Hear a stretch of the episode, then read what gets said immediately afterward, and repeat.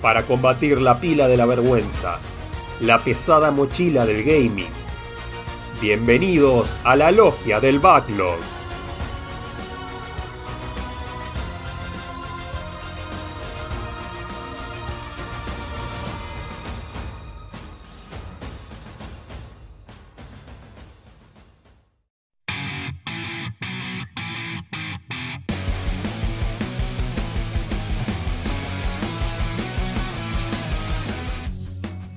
Bienvenidos, señores y señores, al episodio número 66 de la Logia del Backlog. Acá les habla Rami desde las eh, no tan heladas tierras de Alemania.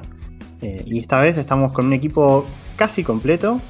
Eh, nos, nos, falta el, capitán, que bueno, se tuvo que tomar unos días de vacaciones después de, mucho estrés y muchas persecuciones por parte de los ninjas. Tuvo que, que irse, así que se, le mandamos un saludo que está pasando unos días de, de, verano, entiendo, porque allá entiendo que, que, que, está pesado. Así que esta vez no, no, está con nosotros. Pero el que está es, como siempre, Sakul. Buenos días, buenas tardes, buenas noches. Eh, bien, hoy me voy a sumar al equipo, al Team Cabo y pegándole a Santi. Creo que Santi es el que más banca el verano de nosotros, por lo menos del staff eh, principal, lo cual sí, aborrezco y odio. Él tiene la sede costera, eso, eso cuenta. Sí, y por otro lado eh, se resfría fácil y tiene alergias, por lo cual entiendo que no le guste tanto a las otras estaciones, pero eh, yo nunca voy a poder estar a favor de alguien del Team Verano, así que lamentablemente voy a estar siempre en contra de él, en ese sentido por lo menos. Eh, pero bueno, contento acá de, de, estar grabando, un poco resfriado, así que si escuchan mi voz un poco rara, pido disculpas desde ya. Pero contento porque hoy, se, hoy creo que va a ser un programa bastante cargadito. Sí, eso, eso pienso, sí. Aunque a pesar de que no esté el capitán, que suele ser el que más habla, eh, va a ser un programa cargadito. También está Kabu. Eh, ¿Cómo va por ahí? Buenas, buenas. Y te tengo que corregir. No es el capitán, es el falso capitán. Así que digamos las cosas como son. Eh, no es capitán de nada. Ya nunca lo fue. Pero bueno, eh, hablemos bien. Falso capitán. Y encima si es Team Verano, peor todavía. Acá hoy está pronosticado 36 grados. Así que ya, ya lo, ven, lo, voy sufriendo, aunque todavía no llegó el calor. Y ya lo vengo sufriendo. Así que bueno, tengo muy que contento. decir que, que, que, veo atrás tuyo, hay, hay un, no sé si tenés algo colgado, una camisa creo que se mueve sola. Sí. Y no sé si estás acompañado por una, una, una presencia fantasmagórica o si simplemente el viento. Pero... No, es el ventilador de techo, que si no, no se puede vivir acá. Eh, y estoy muy contento de que bajó la temperatura un poco estos días porque pude volver a tomar mate tranquilo, sin, sin transpirarme todo. Eso, justo estábamos hablando antes de, de que arranque el programa de los que tomamos mate y café y eso. Y el team verano va en contra del mate y del café, así que otro punto en contra del team verano. Ojo, ojo, ojo. Yo este año empecé a implementar eh, lo que es café frío. Eh, hasta hace poco era algo que no incorporaba de forma hogareña. Ahora que tengo la posibilidad con una cafetera sí. Y te digo que es un camino de ida y es la opción para el verano. No, no encontré una forma de hacer lo que me guste todavía. Tirame así breve cómo lo haces. Eh, Baileys. Eh, no, mentira, se puede hacer sin Baileys, queda muy rico también, pero si no es mucho hielo, leche y tiras café arriba. Eh, estoy usando café de cápsula, no sé si eso está bien o no, pero de esa forma a mí me queda rico. Y cuando hay disponible un poquito de Baileys en casa, le tiras un poquito y ahí es un lujo. Con el Baileys sube muchísimo el nivel. Bueno, lo voy a tener en cuenta. No me llama mucho la atención, pero si en algún momento lo hago, te aviso. Dale. Eh, es muy gracioso eso, que, que, se ve que cuando se mueve el, el, el, el fondo se, se, se, se, va el efecto de blur y se ve que aparece la, la, camisa. Entonces me, yo me quedé mirando eso. Se ve que debe detectar automáticamente el movimiento y ahí aplica el filtro o no. Los videos Pero... esos de fantasmas que de golpe la gente, está. no sé, detecta caras con inteligencia artificial. Sí, bueno, sí, es, blur, estamos sí, así. Sí, ahí, ahí, te saqué el blurs para que te saques la duda de qué era. Sí. Está bien, sí, sí. Me imaginaba que era eso, pero, pero muy gracioso cómo se mueven las mangas. Parece que tenés un, un Casper ahí atrás. Eh, y lo del café frío, sí, yo también lo hacía con la máquina con cápsulas. Acá nunca probé hacerlo, con la yo no, no tengo acá la máquina de cápsulas, pero, pero sale rico. Lo que pasa es que tenés que, tenés que encontrar el balance entre cuánto hielo le pones para que no te quede muy aguado sí. eh, y, y, cuánto café le tirás para que se derrita el y hielo. tampoco, ¿no? tampoco tenés calor ahí como para hacerlo. En verano, ojo que. Ahora no, pero en verano, ojo que es bastante caluroso, ¿no? No, no como allá quizás, no tan pesado, tan húmedo, pero es caluroso. El tema es que también no hay aire en ningún lado. eh, no, no, no se usa el aire acondicionado tanto porque nunca hace tanto, tanto calor durante tanto tiempo, entonces la gente no tiene aires, los edificios no tienen aires, casi que no se venden aires en, así split como, como allá en, en- en las cadenas. Eh, y también poner un aire es un, es un quilombo, así que nadie lo tiene. Entonces capaz que adentro lo sufrís un poco más. Si no ventilás bien o, o no tenés un ventilador, te, te cocinas. Pero ojo que, que Pero- sí que hace calor. Por lo menos estoy yo. Rami, Necesito que los oyentes nos digan si so- es solamente cosa del staff o los oyentes también sienten un poco de envidia cuando escuchan estas cosas de tipo, no, no hace falta el aire acondicionado acá. Y bueno, sí, sí, son las cosas. Pero ojo, el, invierno es, es más duro que el de allá. Más que nada con el tema de la luz. O sea, acá el, el mayor problema, no, no sé si tanto el frío, por lo menos en la ciudad en la que estoy, pero, pero sí es la luz. O sea, se hace de noche muy temprano en invierno. Y, y te mata. O sea, si, si estás trabajando, entras a laburar de noche y salís a laburar de, de laburar de noche. Eso no, no hay vuelta que darle. Eh, así que bueno, tenemos aún también a, a un cuarto integrante, pero le vamos a dejar un tiempito para que se presente porque se está haciendo el, el- el misterioso.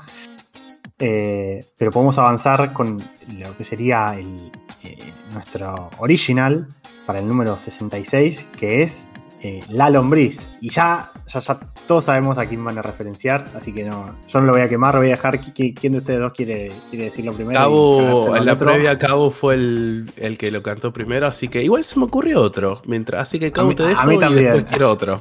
Bueno, obviamente, Canto, se- canto segundo antes que me caes igual. Ok, ok. obviamente el que todos pensamos y ya en la previa cuando dijimos todos nos dimos cuenta de cuál íbamos a llamar es el de Gym. Eh, juegazo que eh, entre varios acá hablando nunca lo terminamos. Así que podría ser también un- un- una buena idea para terminar. Pero bueno, es un juegazo, el humor es increíble, así que si alguno no lo jugó, eh, denle una oportunidad porque es muy lindo juego para jugarlo. Y lo he jugado en algún momento con Save States, pero nunca, nunca lo terminé, no sé, por qué me cuelgo, porque ¿viste? lo dejas ahí, pero La vida. sí, pero es muy lindo juego. Habría que ver cómo envejeció, ¿no? Porque yo también recuerdo más que nada el humor y me acuerdo más o menos cómo era eh, las mecánicas y todo, pero habría que ver qué tan duro está o no hoy, hoy por hoy. Y yo lo jugué hace un tiempo ya. Eh, y no me pareció muy duro. Está bien, ahora pasaron, no sé, capaz que hace, estoy develando hace un tiempo, capaz que fueron, no sé, 8 años, ¿no? Pero ya hace Ah. 8 años ya era viejo. O sea, que debe Sí, tener sí, sí. unos cuantos años. Y no me pareció que hubiera envejecido mal. Bueno, yo te ahí eh, meto el segundo juego, que es un juego que no envejeció para nada mal, que sigue siendo muy divertido. eh, aparte es algo que si jugaste mucho de chico es memoria muscular automática. Y hay muchas entregas, así que si quieren pueden tomar eh, una cada uno.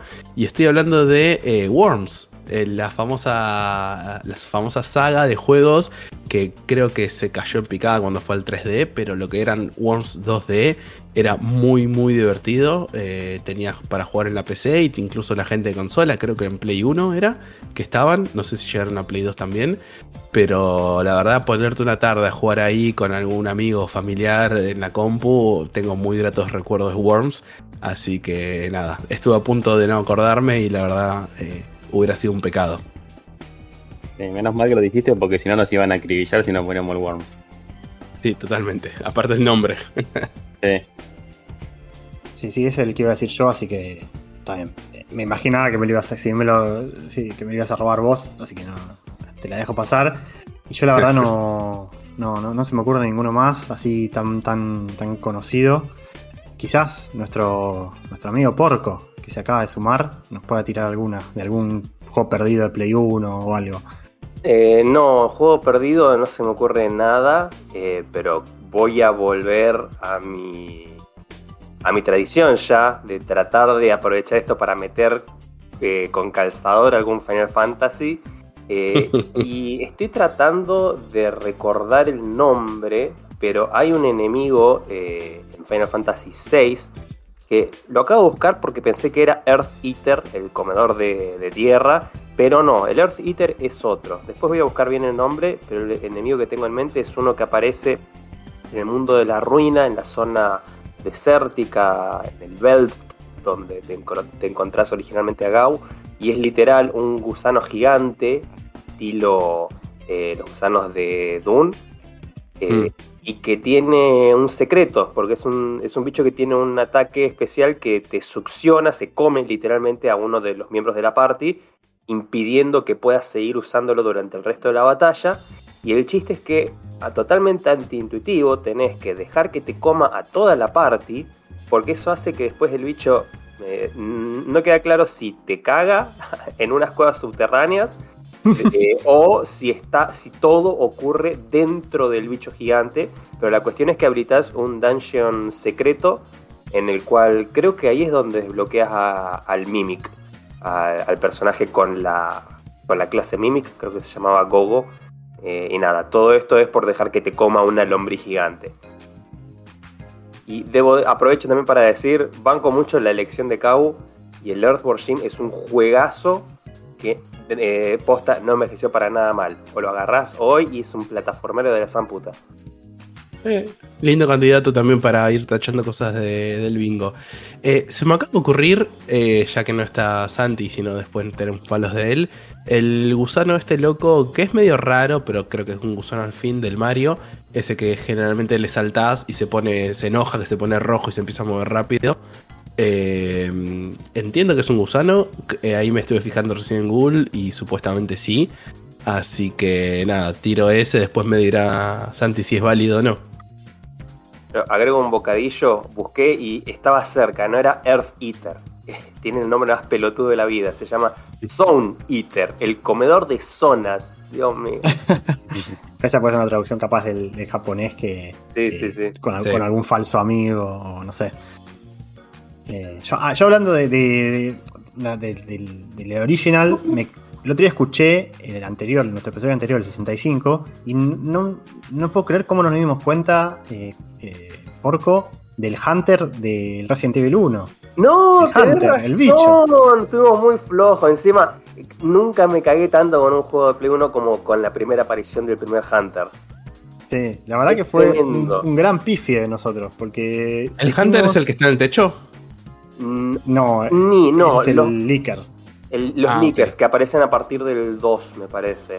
Eh, los Hunters son los que son como ranas con esteroides fisicoculturistas, que tienen unas garras tremendas y que el chiste es que son muy ágiles y sal- pueden saltar de una punta a la otra de la habitación. Y si tenés muy mala suerte, te meten un crítico y literal te vuela en la cabeza de un ondazo. Sí, son, son unos de esos enemigos del Resident Evil 1 que son como. que, que no son zombies, sino que son un, un animal mutado. Claro, son bows. Sí, claro. Pero es verdad que la- la- lo que es muy icónico del Hunter, ya estamos igual yéndonos del, del original, es el la, la, eh, la cinemática de intro. Que vos, creo que no, no me acuerdo en qué momento lo haces, como que abrís una puerta y ahí te, te- te muestran como que te ponen la cámara eh, como, un pub Hunter y ves como el Hunter abre una puerta y, y se va moviendo por adentro de la mansión y llega a la puerta de la que del otro lado estás vos. no, en- y ahí era- en realidad era- al- Era cuando volvés a la habita, a la Claro, mansión, lo ves que el bicho te persigue desde la otra punta de- del laboratorio, o sea, como que se recorre todo el pasillo interno, ese que son muchos pasillos, sí, pasillos internos que unen la mansión con la, con la cabina, con la cabaña. Eh, te Sí. ves todo el caminito que se hace y cómo trepa las escaleras y llega a la, ahí sí a la... Y ahí se abre La la, puerta y de repente pasas al gameplay y vos, como te das vuelta, lo tenés ahí al lado del pasillo. Al lado. Eh, es, es muy loco. Eh, así que creo que con eso ya no tenemos más gusanos del gaming. Pero antes de pasar con el primer eh, jueguillo del, del programa, vamos a hacer unas aclaraciones respecto al bingo. Hay un par de asignaciones ahí pendientes y un par de Adendum comentarios. versión 2. Sí, Adendum versión 2. Siempre este bingo, este bingo 2024 viene así con muchas, eh, muchas Muy polémico. actualizaciones. pero, pero viene bien. Así que no sé quién, a quién, quién quiere comenzar con sus asignaciones para, para con Sí, nosotros. Yo, yo tengo ahí anotado, creo que ya se los había pasado por privado en su momento. Tengo dos opciones para cada uno del juego que les asigno. eh, así que voy a arrancar por The Team Marie y Porco. Eh, Porco, yo para vos tengo eh, para elegir entre Ori and the Will of the Wisp o Do Not Feed the, Feed the Monkeys. Voy a ir por Do Not Feed the Monkeys porque Lindo el juego. Ori, eh, ya jugué el primer Ori y es como que cuanto más pasa el tiempo, menos me gusta en retrospectiva. Como que es un juego así visualmente muy bonito, pero en mis recuerdos es más aburrido. Un toque más aburrido de lo que yo esperaba. Entonces no me atrae tanto jugar al 2. Eh, y con el Do Not Feed the Monkeys me pasa lo opuesto, era un juego que yo no, no conocía. Y en la. O sea, lo tenía de nombre nomás, pero no sabía de qué carajo. de qué carajo iba. Eh, y en la última, en el último estertor, en, cuando todos estamos haciendo la última compra final en Steam, antes de, la muerte del Steam en pesos, eh, es uno de los que agregué ahí, eh, también por, combinación de, Mari. Y, nada, y quedó en el, en el backlog de esos de algún día capaz que lo juego, junto con como 20 juegos más. Eh, pero me viene al pelo que me ofrezcas ese, así que lo voy a agarrar y bueno, será jugado bastante más temprano de lo que esperaba. Es un lindo juego, no tan conocido, yo en su momento lo jugué. Eh, no recuerdo si saqué todos los finales porque es un juego eso, es tipo medio que vas haciendo runs, pero es muy lindo juego, así que viene La premisa es excelente. Eh, la premisa es muy muy buena. Pero bueno, eso te lo voy a dejar para cuando, para cuando lo traigas. y vos por mi parte, para dejarlo también al aire, me asignaste Nier Automata que encima justo lo tenía en mi top 10 y encima justo mucha gente lo quiere jugar en el club, así que quizás ahí meto un triplete. No niego ni afirmo o haberle asignado el Nier Automata a más de una persona o haberle sugerido el Nier Automata a más de una persona en un intento de hacerlo hoy para que este año no solo llegue al bingo, sino que hagamos el episodio especial que dijimos que íbamos a hacer el año pasado. Podríamos hacer un archivo secreto que hace mucho no hacemos y despacharnos con el Nier. Que hablando del Nier, Kabu, esa es una de tus opciones, Nier Automata, si es que ya no te la dio porco. Y la otra opción es el Sea of Stars con un asterisco de que eh, como este es un juego de 2023, se liberaría para el bingo a partir del 29 de mayo. Ya te saqué la cuenta para que no haya ningún problema. Igual siendo un juego de tantas horas RPG, eh, podrías arrancarlo principio de mayo, te digo, y vas a estar bien con la fecha. Bueno, bueno, bueno. No tengo a ninguno de los dos, los tengo así como. O sea, los agregué a ambos eh, por recomendaciones de otros. No porque yo los tuviera así como. Como tengo re ganas de jugar, sino como escuché lo que otros decían y me gustó y lo quería probar. Eh, así que calculo que me voy a ir por el Nier para opción. porque porque escuché muchos más comentarios buenos del Nier que, del Sea of Star. Porco festeja. Son dos cosas muy, son dos cosas muy distintas. Igual banco tu decisión, sobre todo este año, de que de vuelta muchos quieren jugar en el club y eh, varios lo tenemos asignado por Porco, así que me parece una, una, gran opción de tu parte. Que vos, por tu lado, me asignaste también el Guacamele, eh, cosa que estoy contento porque es un Metroidvania. Estoy un poquito quemado porque ya jugué el Prince of Persia este año, pero no importa, eh, hay que meter backlog, así que yo estoy contento con tu, asignación. Alguien que no me asignó juego es Rami todavía, pero yo tengo para Rami sí asignado. Tenés, entre comillas, tres opciones. Porque por un lado tenés el Death Stranding solito. Y después tenés XCOM, que puede ser el 2 o el Chimera Squad. Eh, no, yo, voy por el XCOM. el Death Stranding, después de ver el, anuncio del 2, me tienta un poco más jugarlo. Como que siento que es una flasheada, pero que puede estar bueno, pero nada, prefiero jugar el XCOM porque lo arranqué y no lo terminé. Eh, probablemente el 2, no el Chimera Squad, eh, porque me gustaría jugar primero el 2, siendo que es también un poco más sólido, un, poco mejor quizás que el, que Chimera Squad. Eh, como que es un poco más... el Chimera Squad, por lo que entendí, tiene una historia, es un poco más como flashero, no tan no tan XCOM, así que preferiría jugar el 2. Lo que te tendría que preguntar es cómo es la onda con la expansión, ¿no? Con el, ¿cómo se llama? Eh, War of the Chosen. Si es necesario jugar... No, no, no, no, no, Te agrega misiones y te agrega opciones. O sea, eso como si querés tomarlo, yo lo tomaría porque es la versión completa del juego. Y aparte del 2 tiene lo malo de que tiene los eh, timers, tiene misiones con timers, que al principio te va a doler, pero después con los agregados que te dan estos DLC, para mí está bueno. Y si recordás algo de la historia del, 1, si no mirate un videito, en el DLC de esto del 2 aparecen cosas del 1, así que está bueno si te gusta la saga. Sí, sí, ok. No, porque mi duda era si. Porque yo sé que cuando, cuando lo lanzás tenés las dos opciones. Puedes elegir si jugar el 2 o jugar el 2 con el War of the Chosen. Como que las dos campañas están separadas cuando abrís el juego. Entonces, En realidad no es, lo mismo, si- es lo mismo. Sí, es lo mismo, nada más entonces- que te agrega otras cosas, como por ejemplo en el 1 te agregaba una opción DLC que estaba el robot, que ahí es cuando te dan Sí. el robot, pero era una misión aparte que la hacías. Acá es similar, eh, digamos, en un momento en el mundo va a aparecer una misión relacionada con un personaje del 1 y la podés hacer como que no, vos podés ir a la campaña y ya está, y saltearte esa misión. Entre otras entonces- cosas, eh, eso es el cambio más grande. Si es así, o sea, si es así, juego directamente con la expansión. Mi duda era si, si eran dos historias separadas, como que la, la expansión era un standalone, por así decirlo, o si era parte de la historia principal del XCOM 2. Porque yo la, la historia la jugué hasta cierto punto, o sea, sé más o menos de qué va. Simplemente no, la, no lo seguí.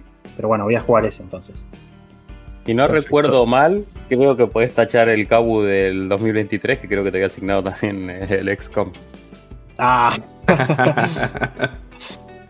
sí, creo que sí. Pues es probable. El, el 2023 no fue un buen año para, para mi bingo, así que es probable que haya quedado ahí perdido en la nebulosa. Bueno, yo también tengo para asignarte a vos, Rami. Y te cuento que estaba entre dos juegos que me gustaron mucho. Terminé descartando uno de los dos porque es más como eh, un poquito de estrategia, que es más lo que estás acostumbrado. Así que te voy a ir para el otro, que es un juegazo que me encanta y que no lo jugaste. Y sigue con la onda de Metroidvania, que es el Hollow Knight.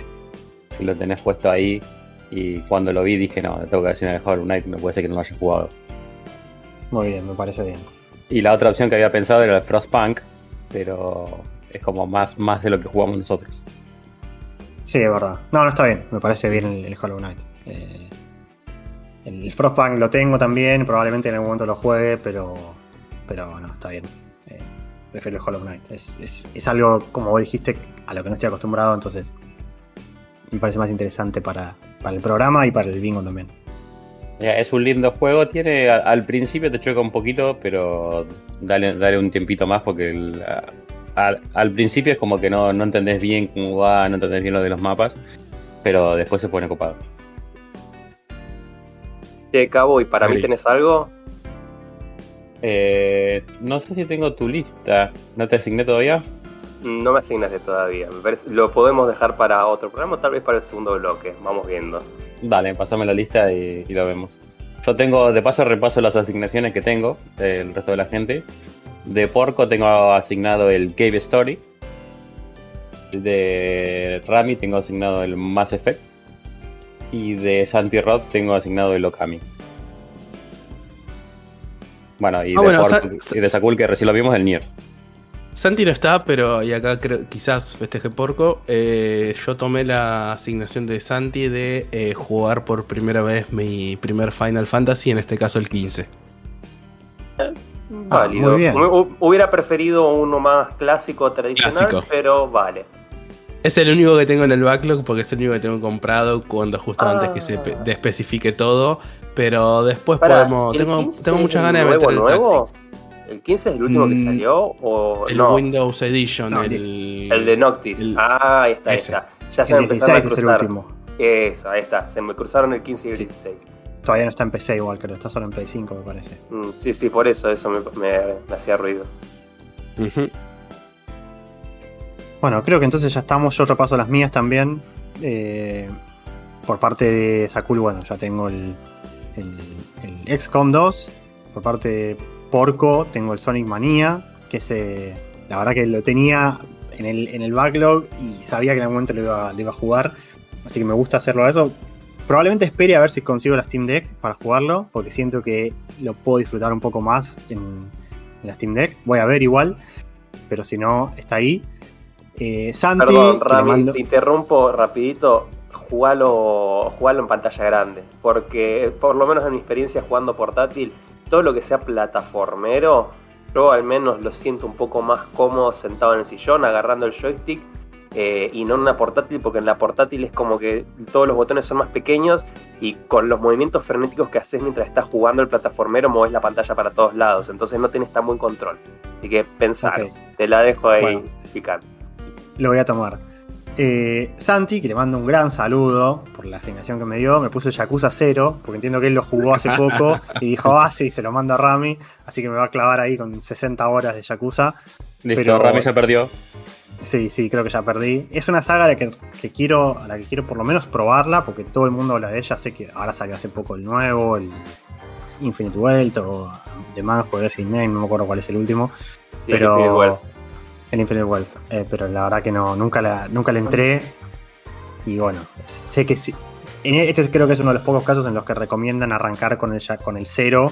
Por más que cronológicamente haya salido después que los anteriores, todo el mundo te dice no, arrancá y jugaros en orden, digamos, del, numerito que los acompaña. Así que bueno, voy a arrancar con el cero y no con el, con el uno, que entiendo que es el.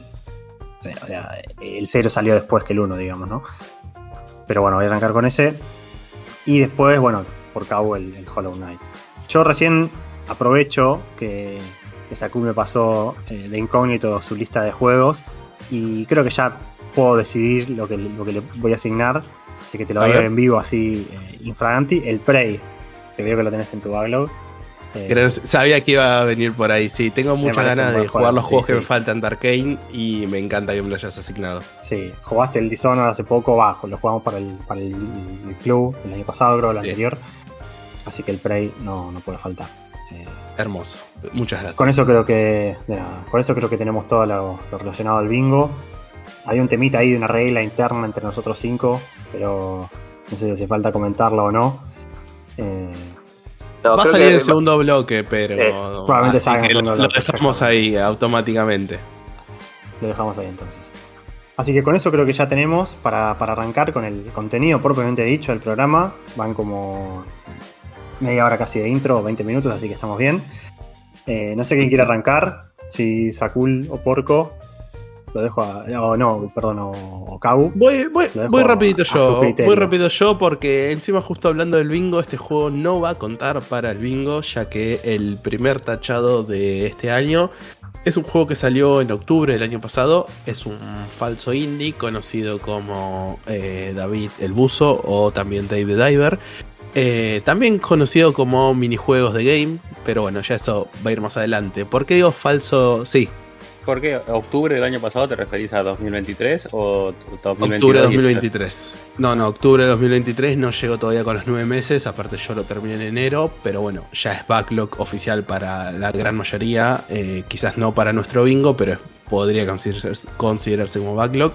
Aparte, es un juego bastante largo. Ahora, después les voy a contar bien cuántas horas me llevó. Eh, y falso indie, porque si bien lo desarrolló Mint Rocket, que es un estudio. Es un estudio que es su primer juego están eh, bancados por Nexon. Nexon es una empresa bastante grande, entonces, eh, si bien fue nominado para indie y demás, mm, yo no estoy tan cómodo dándole el término de, de juego indie. Em, es un juego que, como decía recién, es bastante, bastante largo. Eh, si la cámara me acompaña y puedo encontrar rápidamente cuánto tiempo me llevó, recuerdo que fueron algo así como unas 60 horas, eh, un poquito más, poquito menos, ya les digo exactamente, disculpen, estoy alargando la palabra, 41 horas y media. eh, fue el total que me llevó el Day the Diver. ¿Por qué? Porque el juego arranca tranqui, eh, como su premisa, y va escalando de poco a mucho, a muchísimas cosas para hacer. Eh, como dije recién, se podría decir que es minijuegos de game, porque tenés muchas cosas eh, para hacer. Pero bueno, arranquemos con la premisa. Vos sos Dave.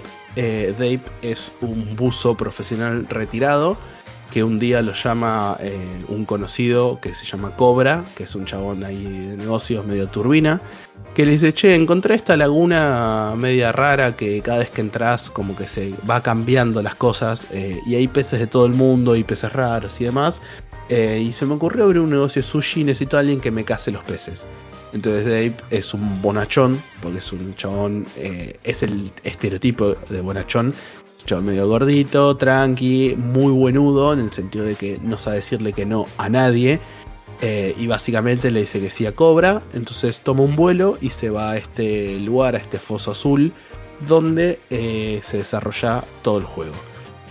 ¿Cuál es la mecánica inicial y principal y core del juego? Bueno, vos sos Dave, el buzo, entonces tenés que entrar a la- al foso azul, que va alternándose cada vez que entras, tiene leves modificaciones.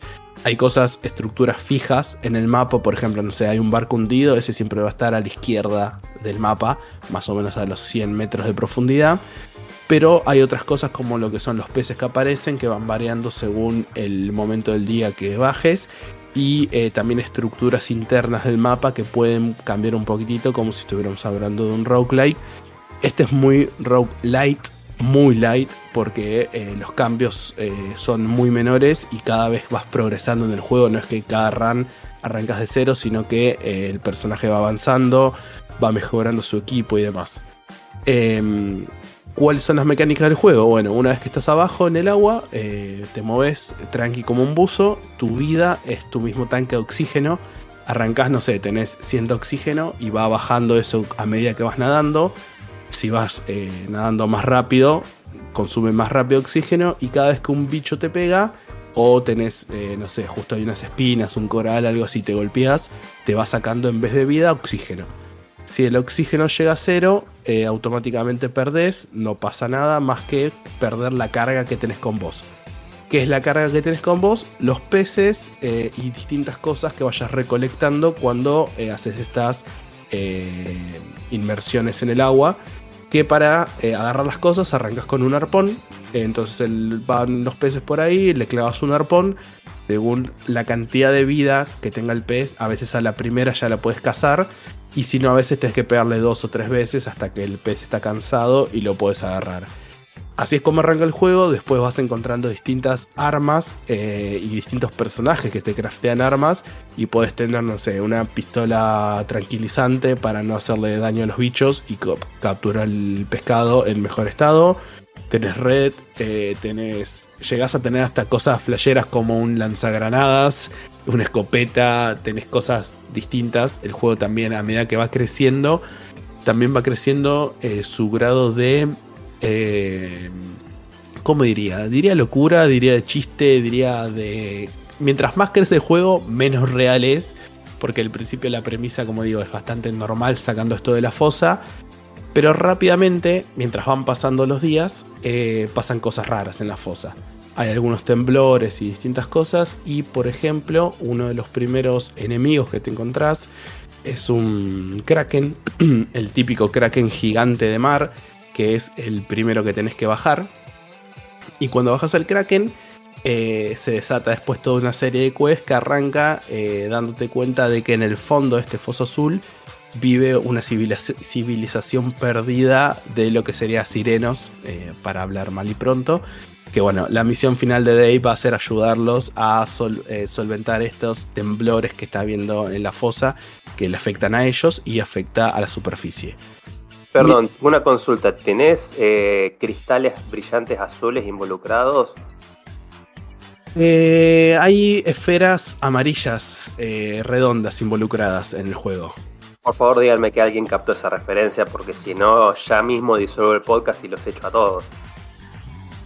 ¿Nadie? ¿No? Atlantis, el imperio perdido de Disney, Ah. película. Señores, peliculón, listo. Eso fue mi, mi gran interrupción. Continúa, Sakul. Perdón. No, no, no, está, está bien.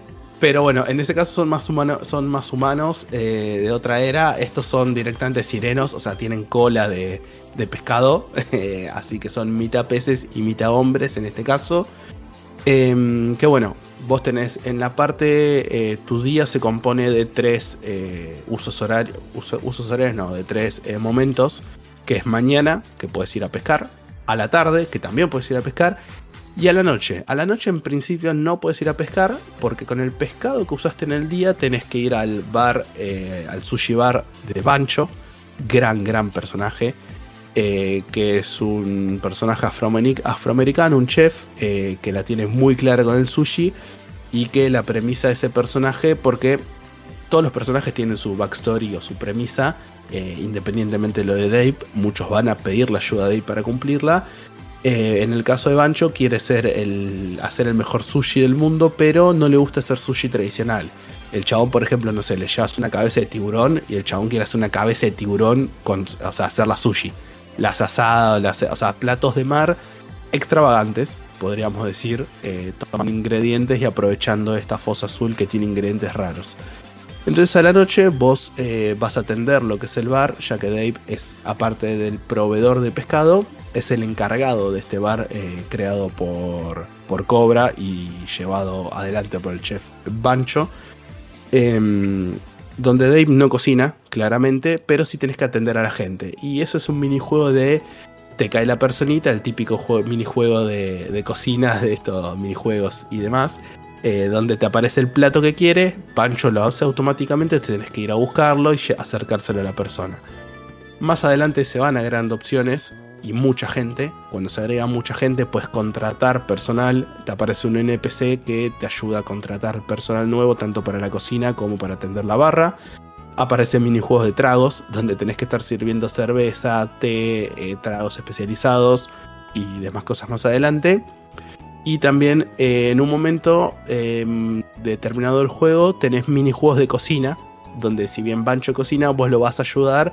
Y ahí es el minijuego típico de, no sé, mover el analógico eh, haciendo un círculo a la derecha durante tantos segundos.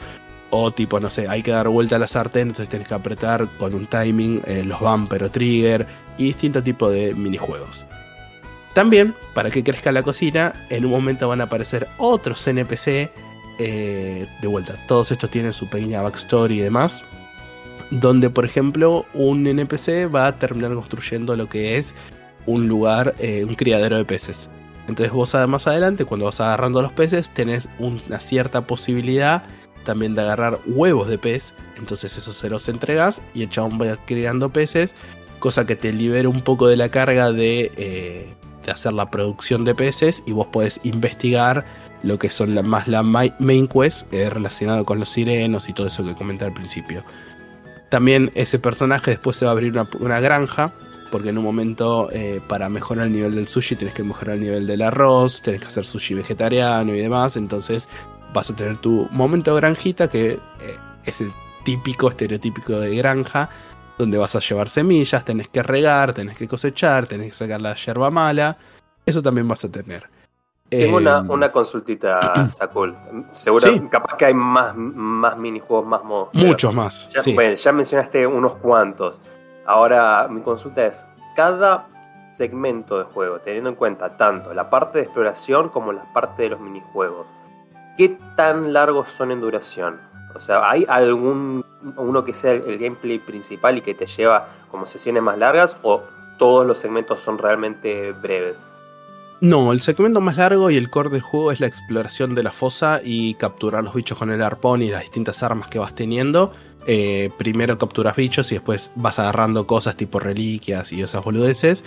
Eh, al principio quizás es lo, no es lo más largo porque tenés poco oxígeno y demás, pero a medida que vas consiguiendo plata mejoras el tanque de oxígeno, mejoras el arpón, mejoras el traje de Dave.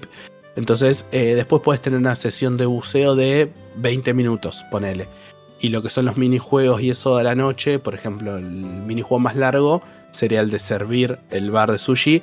Eso no, nunca es más de 5 o 10 minutos, jamás. En cambio, las sesiones de buceo, según cómo te administres vos de oxígeno y demás, puede ser 20, 30 minutos tranquilamente. Eh, y aparte tenés minijuegos muy cortos, porque por ejemplo en un momento te dan una especie de soldador, en realidad no es un soldador, sino para eh, cortar metal, una cortadora de metal de mano, y tenés un minijuego que es para, por ejemplo, este barco hundido que encontrás, tenés que abrir la puerta. Y es un minijuego muy, muy cortito de, bueno, eh, va avanzando el puntero y tenés que ir siguiendo con el analógico la forma para poder cortar la puerta. Y es un minijuego que aparece cuatro o cinco veces, no, y creo que estoy exagerando, capaz que aparece tres veces. También tenés minijuegos opcionales. ¿Por qué? Porque cuando, por ejemplo, llegás al lugar este perdido de los sirenos, Puedes eh, usar los caballitos de mar que capturas, en vez de hacerlos comida, los pones a hacer carreras de caballitos de mar, por ejemplo. Y ahí ganas una moneda interna que es solamente para comprar cosas en el lugar de los sirenos. También tenés juegos de, eh, cartas eh, o juegos del típico de el que esconden la pelotita y van mezclando y vos tenés que hacer un pick one. Bueno, también está ese minijuego que son totalmente opcionales sin haber jugado ninguno de los dos que voy a mencionar, uno obviamente el Dave, the Diver, pero más allá de lo distinto que sea el core gameplay, encuentro un poquito de similitud entre esto y los Yakuza, que tengo entendido que están también así repletos de una variedad enorme de minijuegos muy distintos entre sí para, para matar el tiempo, pero que todos tienen alguna forma de, progreso. Bueno, acá lo que pasa es que tenés un mix de minijuegos eh, involucrados en la historia, como son estos concursos de cocina donde tienes que ayudar a Bancho que conté, que esos son parte de la historia, o el minijuego de atender el bar, que es todas las noches, es parte de eh, tu forma de hacer plata, que la plata después mejora el equipo de Dave. Y tenés los opcionales como conteste del caballito de mar, de las apuestas. O incluso querés, querés tener tu propio Tamagotchi. También hay un minijuego de Tamagotchi. Pero ese es totalmente opcional y ese ya directamente no lo hice pues ya me rompía mucho las pelotas. Compro, me encantan los Tamagotchi. Em, después, no sé, tenés eventos aleatorios, que esto no es minijuego, sino más relacionado con la exploración. Eh, de, bueno, vamos a hacer una fiesta en la fosa azul y es una fiesta temática de medusas. Entonces, queremos que el bar haga platos de medusa. Entonces, eh, enfócate en capturar este tipo de bichos y no tanta variedad. Entonces, tenés que hacerte mucho, mucho stock porque la gente va a ir a buscar plato de medusa y pagan extra y demás. Eh, después tenés voces opcionales, o sea, voces de historia y voces opcionales. Porque en un momento te dan como una linterna y puedes empezar a la noche, no solamente a atender el bar, de sushi, sino eh, ir, meterte un ratito al agua y después atender el bar. La noche es el lugar más picante del juego en teoría porque son los enemigos más eh, pulentas y hay eh, voces opcionales. También los voces son, son un delirio. Por ejemplo, recuerdo uno puntual que es un cangrejo, que el cangrejo como algunos saben va cambiando el caparazón y en un momento creció tanto que agarra un camión que estaba tirado por ahí y lo usa de eh, caparazón. Entonces vos tenés que vencer al cangrejo con el caparazón de camión. Eh, entonces ese es un boss opcional, por ejemplo. Delirio. Eh, sí, pero cosas... Hay, una mini, mini, spoiler. Hay una misión opcional secundaria eh, de estos bosses donde una viejita perdió al marido por un tiburón, entonces te pide venganza. Y peleas contra el tiburón, todo normal. Y en un momento el tiburón, el golpe final, lo que hacen es, aparece la viejita cual están de yoyo y le da la piña final al tiburón y lo mata. Entonces son esas cosas de delirio de juego que va complementándose bastante bien en el pacing entre historia, minijuego, historia, minijuego. Si hay cosas que para mí eh, llegan a ser estar de más, como el Tamagotchi, que hay gente que le puede gustar, pero para mí ya es como, bueno, ya me diste demasiado. Hay, hay minijuegos que están pensados para una única vez. Hay un minijuego rítmico hecho por el que te hace las armas, es un otaku. Literalmente es un otaku que le gustan mucho las figuras de coleccionables eh, y demás, las monas chinas. Y en un momento él tiene el típico estereotípico que le gusta mucho un idol. Entonces tenés un minijuego que si alguna vez vieron un video, un recital en Japón, están con, vieron las luces haciendo de arriba, abajo, bla, bla, bla. Y el minijuego rítmico es tocar botones para que el chabón haga las luces al ritmo. Que todo esto es un sueño que tenía el chabón en un momento y te queda el minijuego que después puedes acceder del celular. El celular de Dave es donde gestionas el negocio, ves la rentabilidad, accedes a los minijuegos, accedes al portal donde podés comprar armas o mejoras eh, y demás. En fin, es un juego muy largo, por eso me llevo estas cuarenta y pico de horas. No lo arranquen pensando, ah, es un juego de chiquito, 20 horas. No, es un juego que, aún sin hacer los minijuegos, más de 25 30 horas te va a llevar la historia. Es un juego para disfrutar, es un juego, la verdad, súper recomendado, que recomiendo mucho. Eh, como dije, si lo van a jugar para el bingo, acuérdense que esto sale en octubre, así que hagan la cuenta de los meses, más o menos para cuando se libera. Creo que por julio sería la fecha. En mi caso no cuenta para el bingo, pero sí estoy contento de, haberlo jugado y bueno. Eh, no sé si ustedes tienen más consultas, si no, ahí quedó mi primer recomendado del año. Suena muy lindo, suena muy interesante. Me gusta esos que tienen así como minijuegos, pero que no son. como que no te acaparan todo. Hmm. Así que lo, voy a tener en cuenta también. Y me gusta el, humor absurdo así que decís que trae. Eso sobra, sobra, sí. Me parece, sí. A mí también. Yo lo escuché, creo que también Dieguito lo jugó, no me acuerdo. Eh, en Checkpoint. Eh, estaba muy fanático. Eh, pero, me, interesa un poco lo que contaste, pero no sé si lo llegaría a jugar. Pero, pero bueno, muy, muy divertido se, se escucha. Seguimos con Kabu, que también creo que tenía algo para comentar. Sí, sí.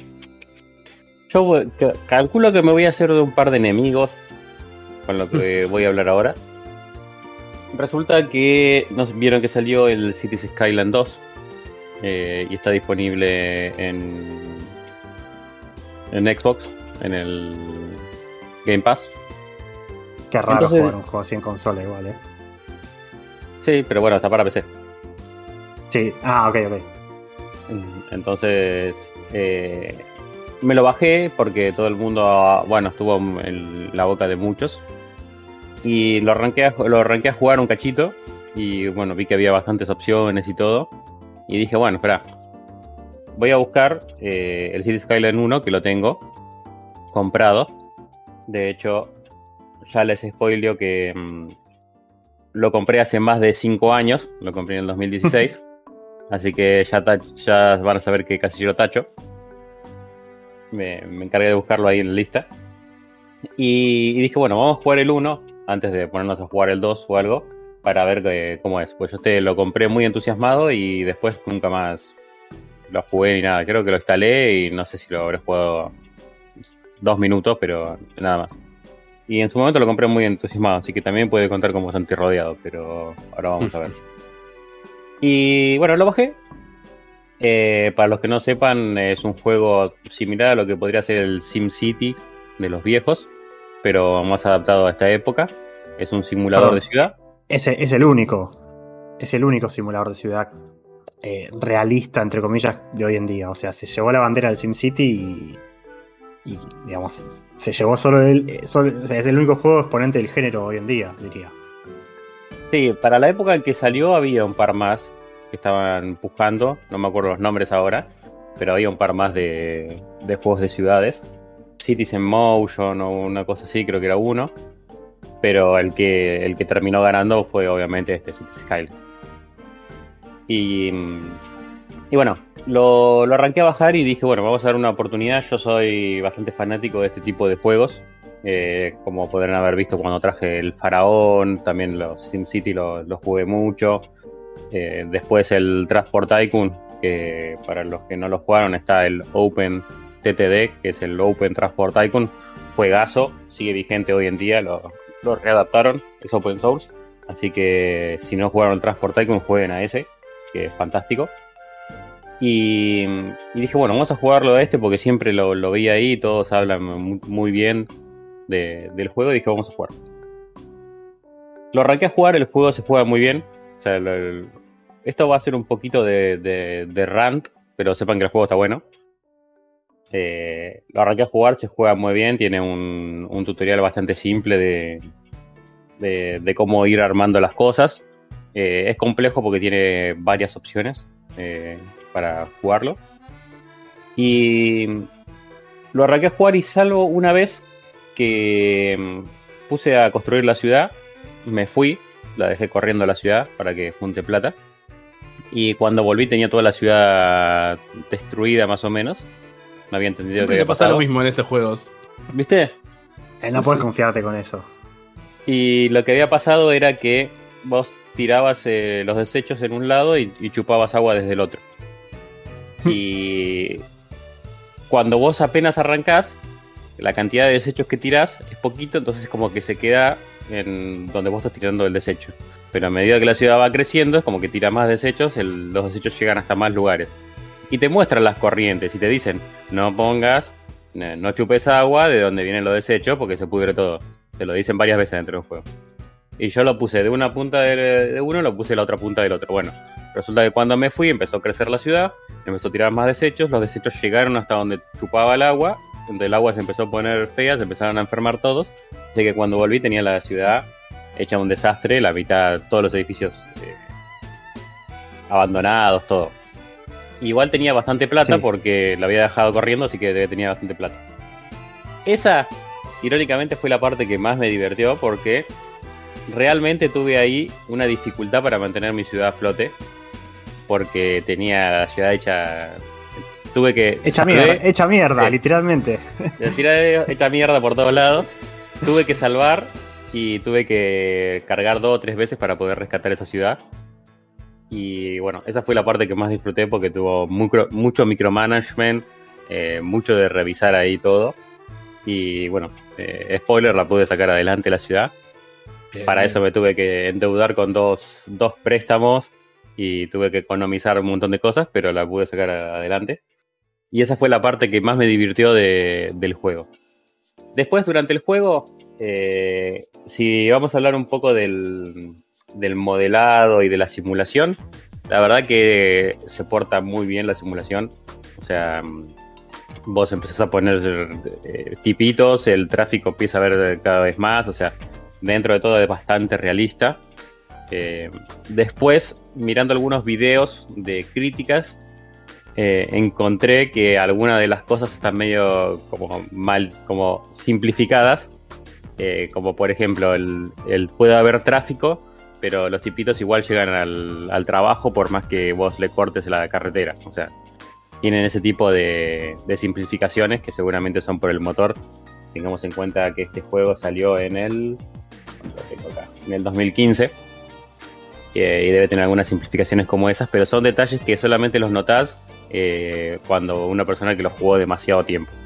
Eh, en, este, en este video que estaba viendo, el chabón lo había jugado, no sé, 14.000 horas, no sé, una huevada así. Y te decía, viste, que detallecitos que encontraba, pero sacando eso que vos no te das cuenta de, de que la simulación ande mal. Eh, anda todo bastante bien. Así que como, como juego de, de ciudad es muy bueno. Tenés el tema de las carreteras, tenés el tema de cómo unís una autopista con una carretera, si la unís mal, se genera todo tráfico. Después tenés, si para citar algunas cosas, tenés, eh, me sale la palabra subway, no me sale la palabra en español. Eh, sub- subte. Metro, subte. O metro, Eh, sí. Metro o subtes tenés. Se nota que no vivo en Buenos Aires, ¿no? Que no me sale la palabra.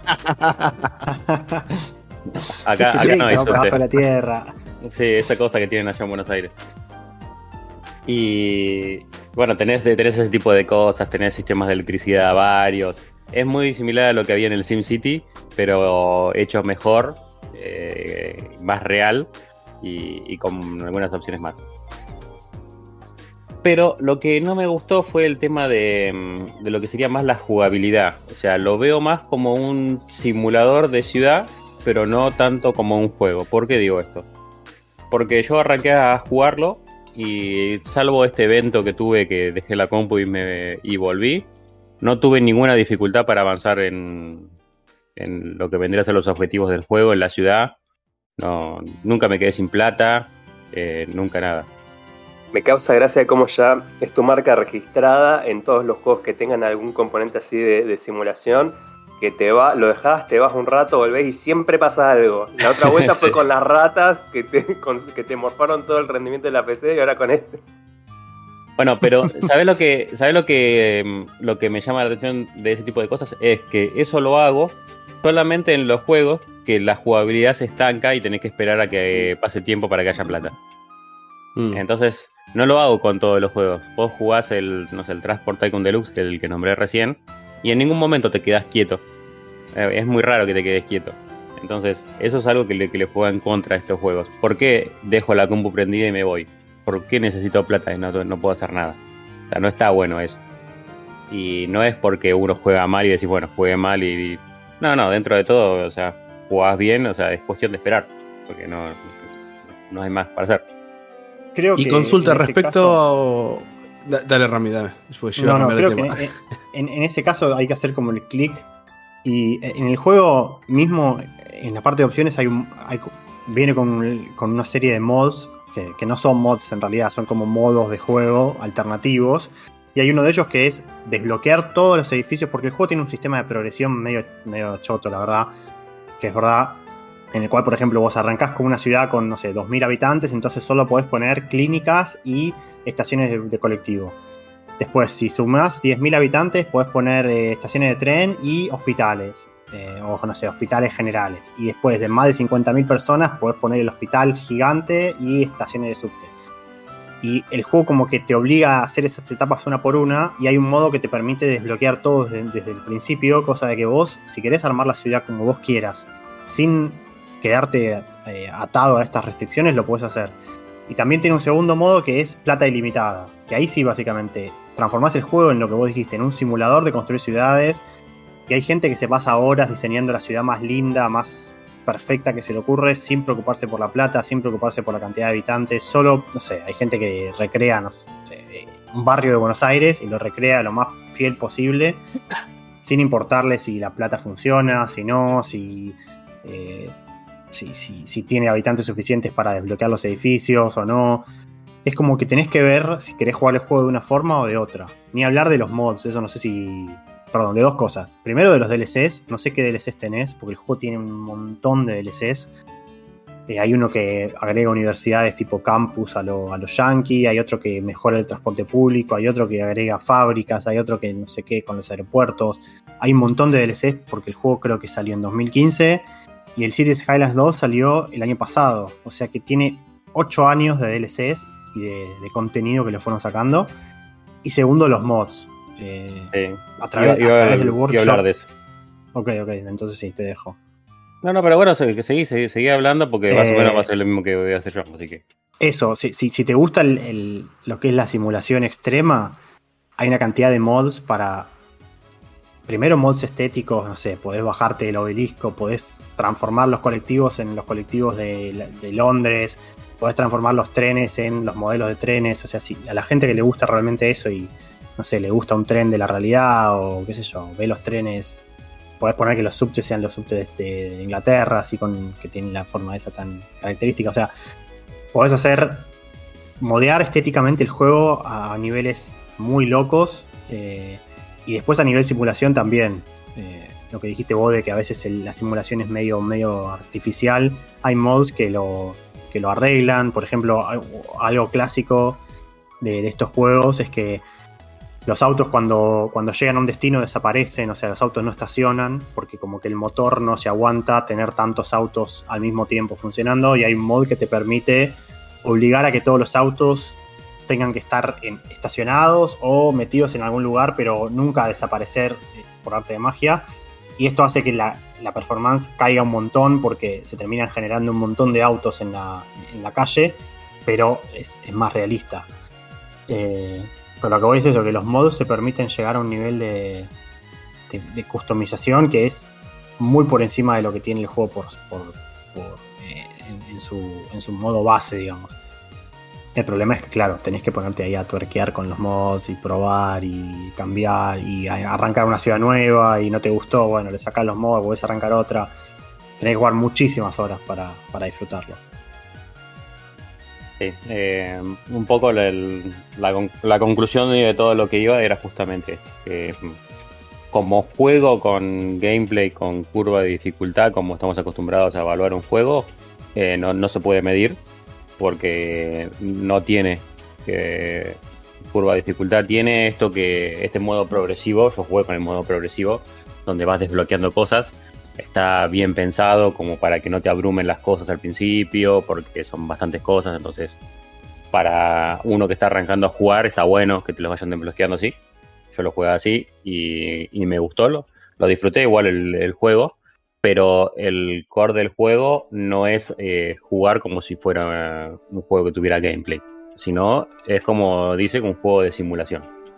No tenés estas cosas que pasan algunos del género que de golpe te atacan o de golpe tenés, no sé, una catástrofe climática, No. todas esas cosas no existen. Tampoco tenés selector de dificultad, no podés elegir dificultad argentina, esas cosas, ¿no? Ah, hay un DLC con, con desastres naturales.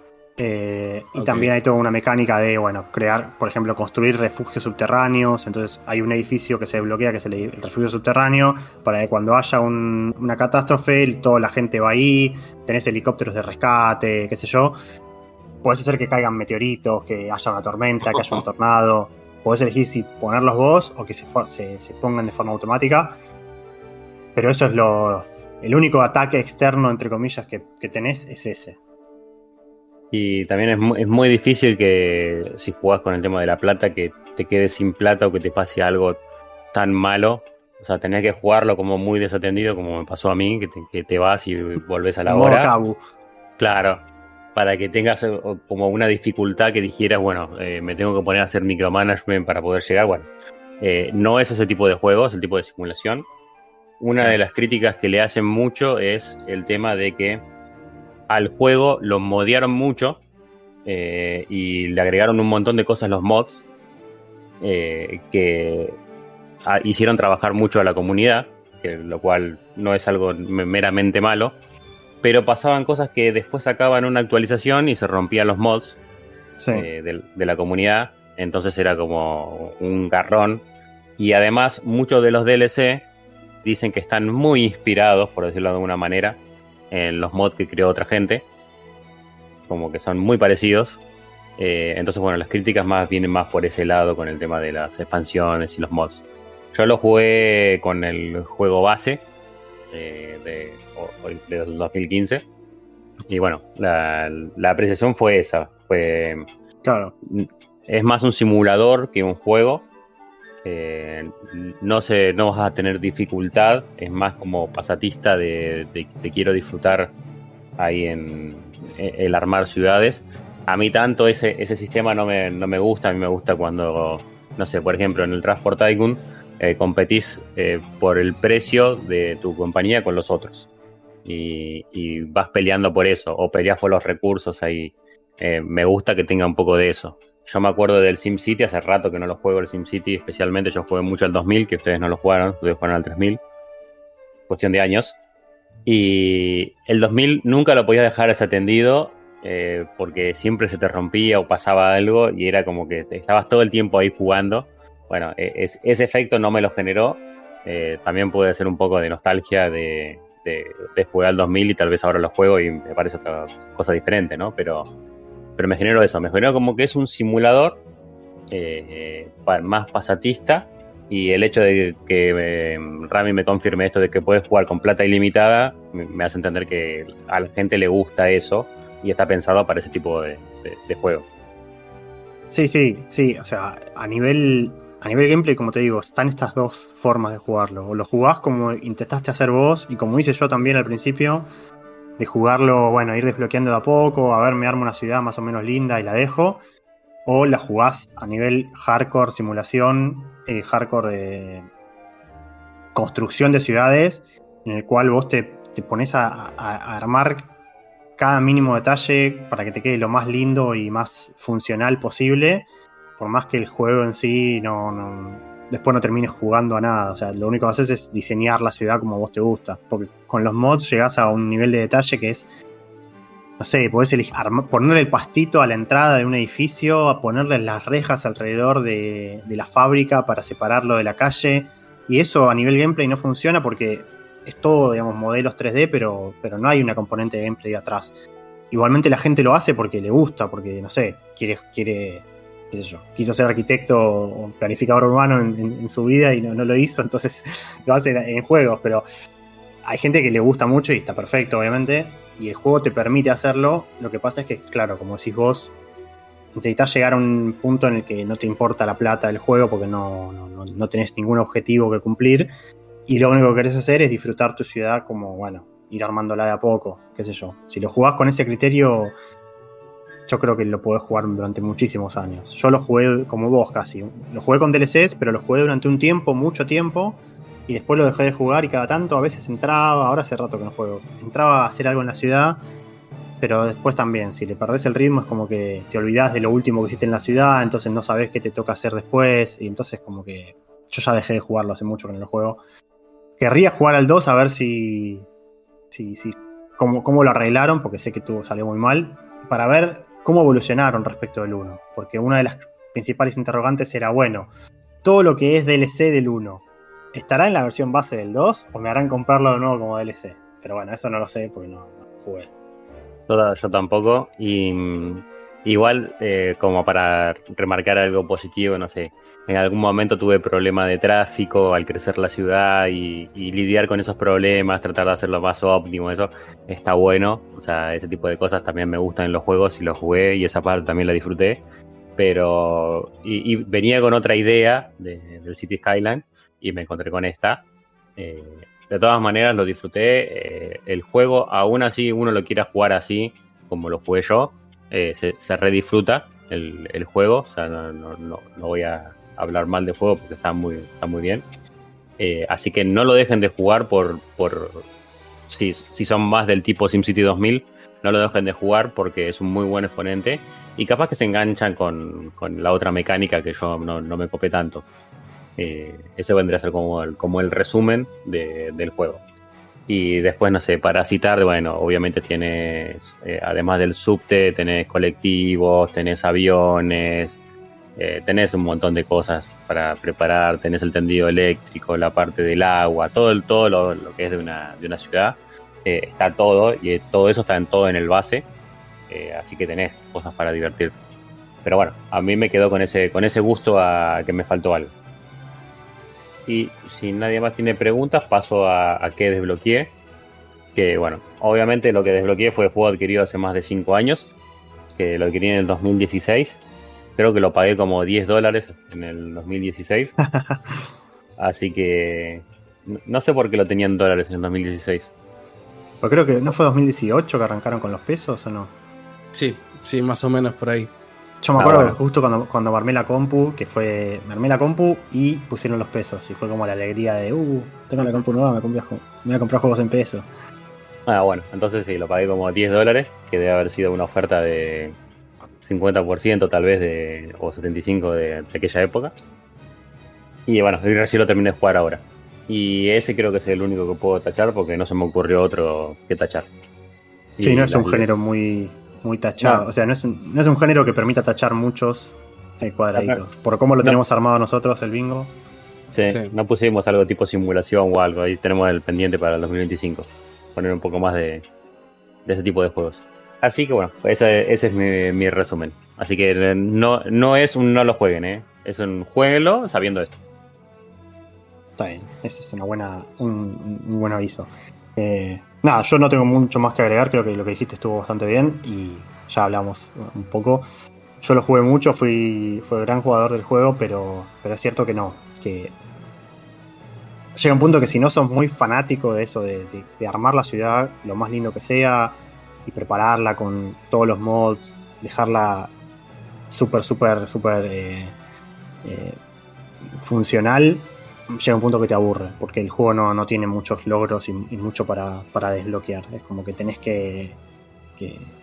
no, le falta esta mecánica, obviamente, de, la, de, la gratificación, ¿no? O sea, la única gratificación que sacás es a través de dejar la ciudad linda si, si a vos te gusta ese tipo de, juegos, pero si no, es como que no te ofrece mucho. Así que bueno, eh, vamos ya cerrando el primer bloque, que ya lo hubo bastante. Tenemos al City Skylines por parte de Kabu y al Dave the Diver por parte de Sakul. Y nos veremos en el segundo bloque donde comentaremos un par de cositas más.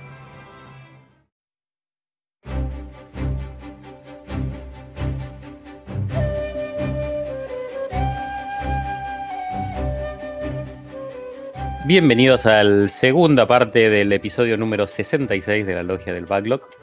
Y este programa me encanta, viene cargadito, no hay monólogos de 20 minutos, o sea, me encanta cómo está quedando el episodio, no sé qué habrá cambiado de otros, pero me viene gustando mucho. Así que vamos, primero que nada, algo que tengo pendiente va a ser la asignación en vivo de Puerco, que aproveché la pausa para mirarlo. Y te voy a dar dos opciones, Porco, pero eh, una va a ser mi preferida de que juegues ese, y el otro va a ser una opcional si es que es justo ese, no lo querés jugar por alguna razón. Bien, vamos a ver. primero te voy a dar mi preferida. Mi preferida, el Day of Tentacle Remaster. Bien. Porque es un juegazo, una aventura gráfica. La jugué muy de chico, me encantó. La jugué de grande, me encantó de vuelta. Tiene un remaster, así que se puede. Está adaptada a los tiempos modernos y se puede jugar bien. Y también tiene ese humor medio absurdo característico. Y me gusta ese en, en especial porque es un clásico, pero que no es Monkey Island. Entonces es como que sale un poco de, de- de- de esa onda. Vi que también tenés en la lista. eh, llama? Park. no, el de la moto iba a decir. Ah, No sé. sí, que ese lo, jugó- lo jugamos en un Full. Throttle. Full, full Throttle. Full El Full Turtle. Sí. Claro. Full Throttle. Y, y también, pero me fui más por este porque es el que, el que más me gustó de, de los dos. Bien. Y si no, si ya compraste, no te digo el otro o te lo spoileo después. Eh, quiero conocer las dos opciones y ahí elijo. Bueno. Y el segundo que, que vi que me gustó mucho y que yo lo jugué y lo traje ya al programa, creo que el año pasado, es el Cult of the Lamb. que también es un juegazo, mucho más moderno, otra cosa que nada que ver con, la, con las mecánicas. Me parece que ese tipo de juegos está más, más cerca de lo que solés jugar, por eso también es que me inclino más por el otro, pero también es un juegazo. Perdón, pensé que ese segundo creí que iba con el palito del Porco Slayer, pero está bien. Yo digo por los cultos, por los sacrificios y todas esas cosas que a Porco le gusta. Sí, le encantan ese tipo de cosas, así que está no bien. a acordar que me va, a me va a terminar dando un juego de 50 horas. Sí, si me hubieras hecho acordar antes, por ahí me ponía más. Ya está, ya está. Muy, muy loco, bien ahí trayendo el tema a colación justo hoy que vamos a hablar de Cassette Beasts. Pues hasta ahora nadie, nadie había hecho la conexión todavía, pero bueno. Quedará para la segunda parte del bloque, esa, del bloque esa charla. Eh, mientras tanto, te digo que te voy a dar el gusto y voy a ir por el Day of the Tentacle Remaster justamente para jugar algo distinto y salir un poco de, mi zona de confort, porque me gustaban bastante las aventuras gráficas en su momento, si bien terminar, solo terminé las de Monkey Island, no hubo varias que las arranqué y las colgué por un motivo u otro, el café, eh, Fandango, ¿no? el Green Fandango, el, el Full Throttle, ambos los arranqué y los colgué. El of the Tentacle es uno que no lo, no lo colgué, pero eh, lo probé en su momento en la versión de DOS, en esa vieja máquina en blanco y negro. Eh, y es muy gracioso porque era, creo que fue ese el juego que usaba para jugar al Maniac Mansion original. No estoy seguro si era ese o el Zack McCracken. Me parece que es este el que tiene escondido en una parte que vos podés tocar una computadora y y, es el juego dentro del juego y podías jugar al Maniac Mansion desde el Dios de Tentacle. O capaz que esté este. si hay alguno, debe ser este, porque este se lo conocía como Maniac Mansion 2. Claro. Eh, en vez de Dios Tentacle. Claro, claro. Así que, bueno, voy a agarrar, agarrar este a ver si puedo volver a jugar una aventura gráfica este año. Que tenía ganas de, de jugar una hace tiempo, pero me cuesta mucho arrancarlas. Es, esta es, muy lindo, el, humor que tiene es muy lindo. Me gusta más el humor que el de Monkey Island, para que te des una idea. Las mecánicas también son muy lindas. Eh, te digo que si tengo que elegir entre un Monkey Island y el Day of Tentacle, creo que me quedo con el Day. Bien. Eh, a, ese nivel. Perfecto. Bueno, me quedo con ese entonces. Te voy a dar el gusto. Bueno, buenísimo. Buena elección. Y ahora vamos a aprovechar, ahora sí, seguimos con un poquito de contenido porque este te viene cargadito. Y te voy a dar la palabra a vos, Porco, primero. Después lo vamos a tener a, Rami, porque sobre el final también vas a hablar, así que como para escucharlos un poco las voces.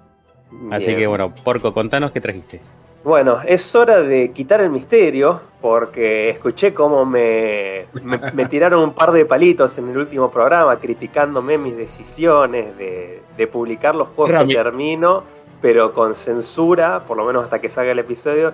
Y chicos, es que me, da cosa, no me, no me gusta spoilear los juegos de los que voy a hablar en el programa. Solo por eso lo puse así medio censurado en el canal de, de Discord para revelarlo una vez que salga el episodio. Yo, te banco, porco, no estuve en el, anterior, pero te banco porque a mí me pasa lo mismo. El Cities Skyline lo terminé eh, en enero, en mediado de enero. Y eh, recién, ahora estamos a 11 de febrero, un domingo a la mañana, y todavía no lo puedo poner porque el, capítulo va a salir dentro de una semana más o menos. Así que yo lo jugué, ponele, el 15 de enero y lo voy a estar publicando como el 18 de febrero. Así que te banco el la forma. ¿Por, qué, ese, ¿Por, qué ese, misterio? No lo entiendo. Porque si, lo, lo, decís antes es como que lo spoileás. Claro, no quiero spoilear lo que se viene en futuros programas. Solamente por eso. Creo que solo voy a romper esa regla si en algún momento estamos muy peleados jugando el mismo juego eh, y hay que primereárselo a otro para que no le caiga los casilleros. Pero si no, creo que me los voy a ir guardando así para, cuando salga el programa, efectivamente. Pero bueno, vamos a, como decía, vamos a quitar el misterio y voy a arrancar con el primero de los dos juegos que terminé en lo que va del año.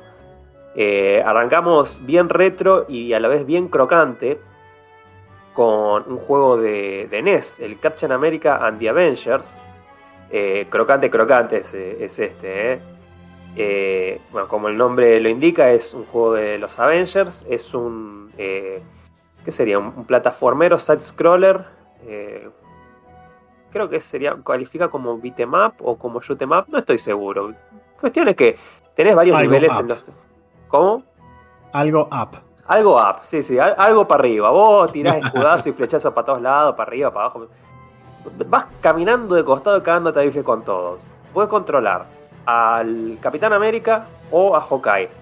Es muy gracioso que por las limitaciones de la consola solo tengas estos dos personajes. Porque, ¿qué pasa? Esto es uno de esos falsos porteos de la época. Es un juego de, Data East que una práctica muy común en, los early 90s cuando estaban estas consolas era sacar un determinado juego en su versión de arcade, de maquinitas, y después eso, con muchas comillas, portearlo a, consolas hogareñas. Pero no son los ports a los que estamos acostumbrados hoy en día. Hoy en día un port es un juego idéntico o con mínimas variaciones en una consola distinta. En esa época, los juegos solo conservaban el, por ahí la idea general, los personajes, algo de core gameplay, pero el juego podía ser muy distinto. En el juego original de, de arcade, por ejemplo, ese sí tengo entendido que era un beat'em up clásico como, como el de los Simpsons, como el Streets of Rage, eh, pero nada que ver con este que, que es de que es side scroller. Y encima en el original también tenías para elegir eh, hasta cuatro personajes. Los cuatro Avengers a los que hace mención el título son, además del Capitán América y Hawkeye, eh, Vision y eh, me queda uno Iron más. Man. Y Iron Man, gracias. estaba viendo imágenes del juego y te iba a preguntar, che, pero son cuatro. Y ahora entendí, bueno, es esta diferencia entre versiones. Sí, sí, sí. Es más, en otros porteos, porque este mismo juego fue porteado a varias consolas, incluida la Super Nintendo, Sega Genesis, creo que hasta para Game Boy está. Eh, no sé la de Game Boy, pero en el resto de las versiones puedes elegir a cualquiera de los cuatro Avengers. La excepción vendría a ser esta, esta versión de NES, en la que solo tenés eh, dos. Es muy gracioso porque en la intro del juego te muestran cómo Mandarín, que es supuestamente el villano principal, le tira un rayito paralizante a los otros dos, a Iron Man y a Vision, y los secuestran. Pregunta, ¿por qué elegiste esta versión entonces? Porque este es uno de esos juegos, eh, citando a, a Popeye, es juegazo lo jugaba de pibe. Este es un juego que yo tuve el, el cartucho, o en realidad la plaqueta, una cosa, otra cosa clásica de, de los 90, cuando se te rompía la cajita, pero guardabas la plaquetita del juego y, y funcionaba joya. Eh, Ay, lo, lo jugué bastante de chico y recuerdo que me gustaba bastante de chico, pero pegaba un saltito de dificultad importante. Eh, entonces me quedó ahí como en el tintero. Dije, bueno, me gustaría algún día pasarlo a ver cómo, cómo sigue el juego, cómo es el final. Eh, y nada, recientemente me compré una, una New 3DS XL. Así es, sigue creciendo mi colección de portátiles, guiño guiño. Eh, y obviamente le pegué a la vieja, la, la flashé como hago con todas mis consolas y para probarla le instalé este jueguito en su versión Virtual Console trucha y lo arranqué y, y nada, me cebé y cuando me quise dar cuenta ya estaba cerca de terminarlo, así que nada, le di hasta el final y aproveché para tachar el primer juego del año. Pero solo por eso. Ahora, ¿qué descubrí en, este, en esta playthrough? Descubrí que el juego es una garompa. Eh, a- la, la cosa es así, está seccionado por niveles y tiene un mapa tipo overworld, como típico en esa época, como el de Mario, ponele. El mapa es el mapa de los Estados Unidos, tenés un- alrededor de 18 niveles. eh, interconectados por distintas rutas. Algo interesante es que no tenés un único camino, sino que tenés muchas bifurcaciones. Así que vos podés elegir la ruta que quieras. Eh, cuando vos comenzás el juego, eh, podés elegir si ir con el Capitán América o con Hawkeye, que arrancan en puntos distintos del mapa. Arrancan separados más o menos por una secuencia de dos niveles. Y vos podés hacer que ambos converjan en el mismo nivel. Y en el momento en que terminás el mismo nivel con los dos personajes, te juntan y empezás a controlar a ambos al mismo tiempo. Pre- pregunta, Porco. Eh, encima me lo empezaste a decir eso y se me, se me olvidó la pregunta. Qué boludo. Porque me quedé pensando en lo que, lo que decías de, de los mapas y se me fue. Así que no te interrumpo más. Cuando me acuerdo de la pregunta te la digo. Dale, dale. Em, como les decía, arrancás controlando uno solo, podés hacerlos coincidir en el mismo mapa y cuando terminas el mismo mapa con ambos, pasas a controlar a ambos. Ahora, ¿qué significa controlar a ambos? Que vos arrancás jugando el nivel con cualquiera de los dos, pero simplemente presionando el botón de pausa, pasas a una pantalla donde ves eh, una, una fichita de ambos personajes con sus stats con, la vida que le quedan y con su poder, que es que tanto pegan, que voy a hablar sobre esto dentro de un ratito. Y simplemente puedes cambiar entre uno y otro. Eh, y cuando sacas el menú de pausa, esto es algo que solo puedes hacer si el personaje está parado en el piso, no lo puedes hacer si el personaje está en el aire. Eh, pero nada, puedes rotar entre uno y otro simplemente desde el menú de pausa.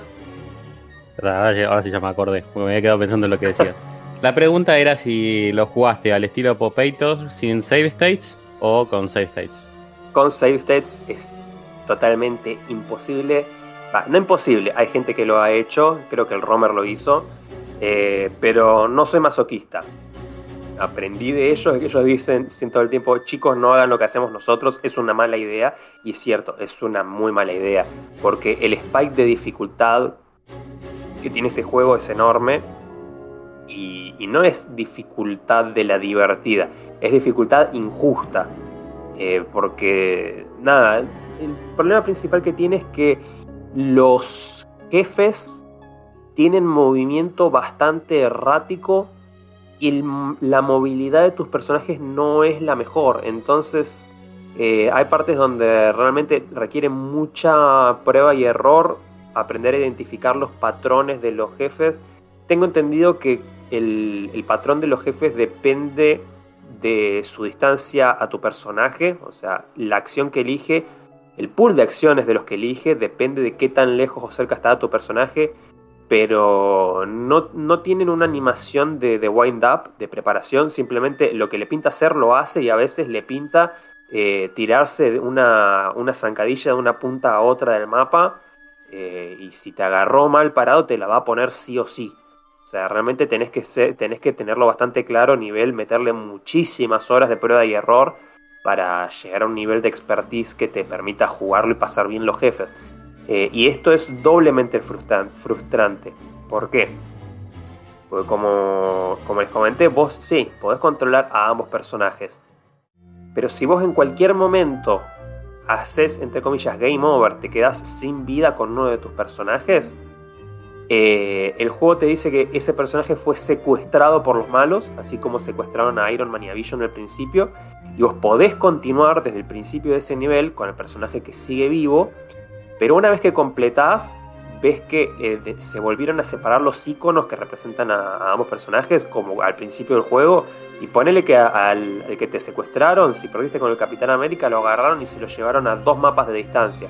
Entonces tenés que volver el mapa de los Estados Unidos tenés que volver sobre tus pasos y volver a pasar los niveles hasta llegar al nivel en el que está ubicado tu personaje secuestrado para volver a, entre comillas, activarlo y a tenerlo disponible.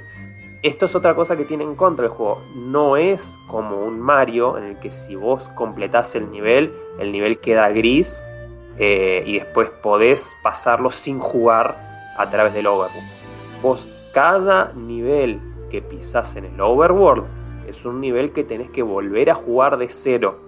Los niveles no, hay muchos que no, sí, es una patada en los huevos y los niveles no son muy, muy divertidos.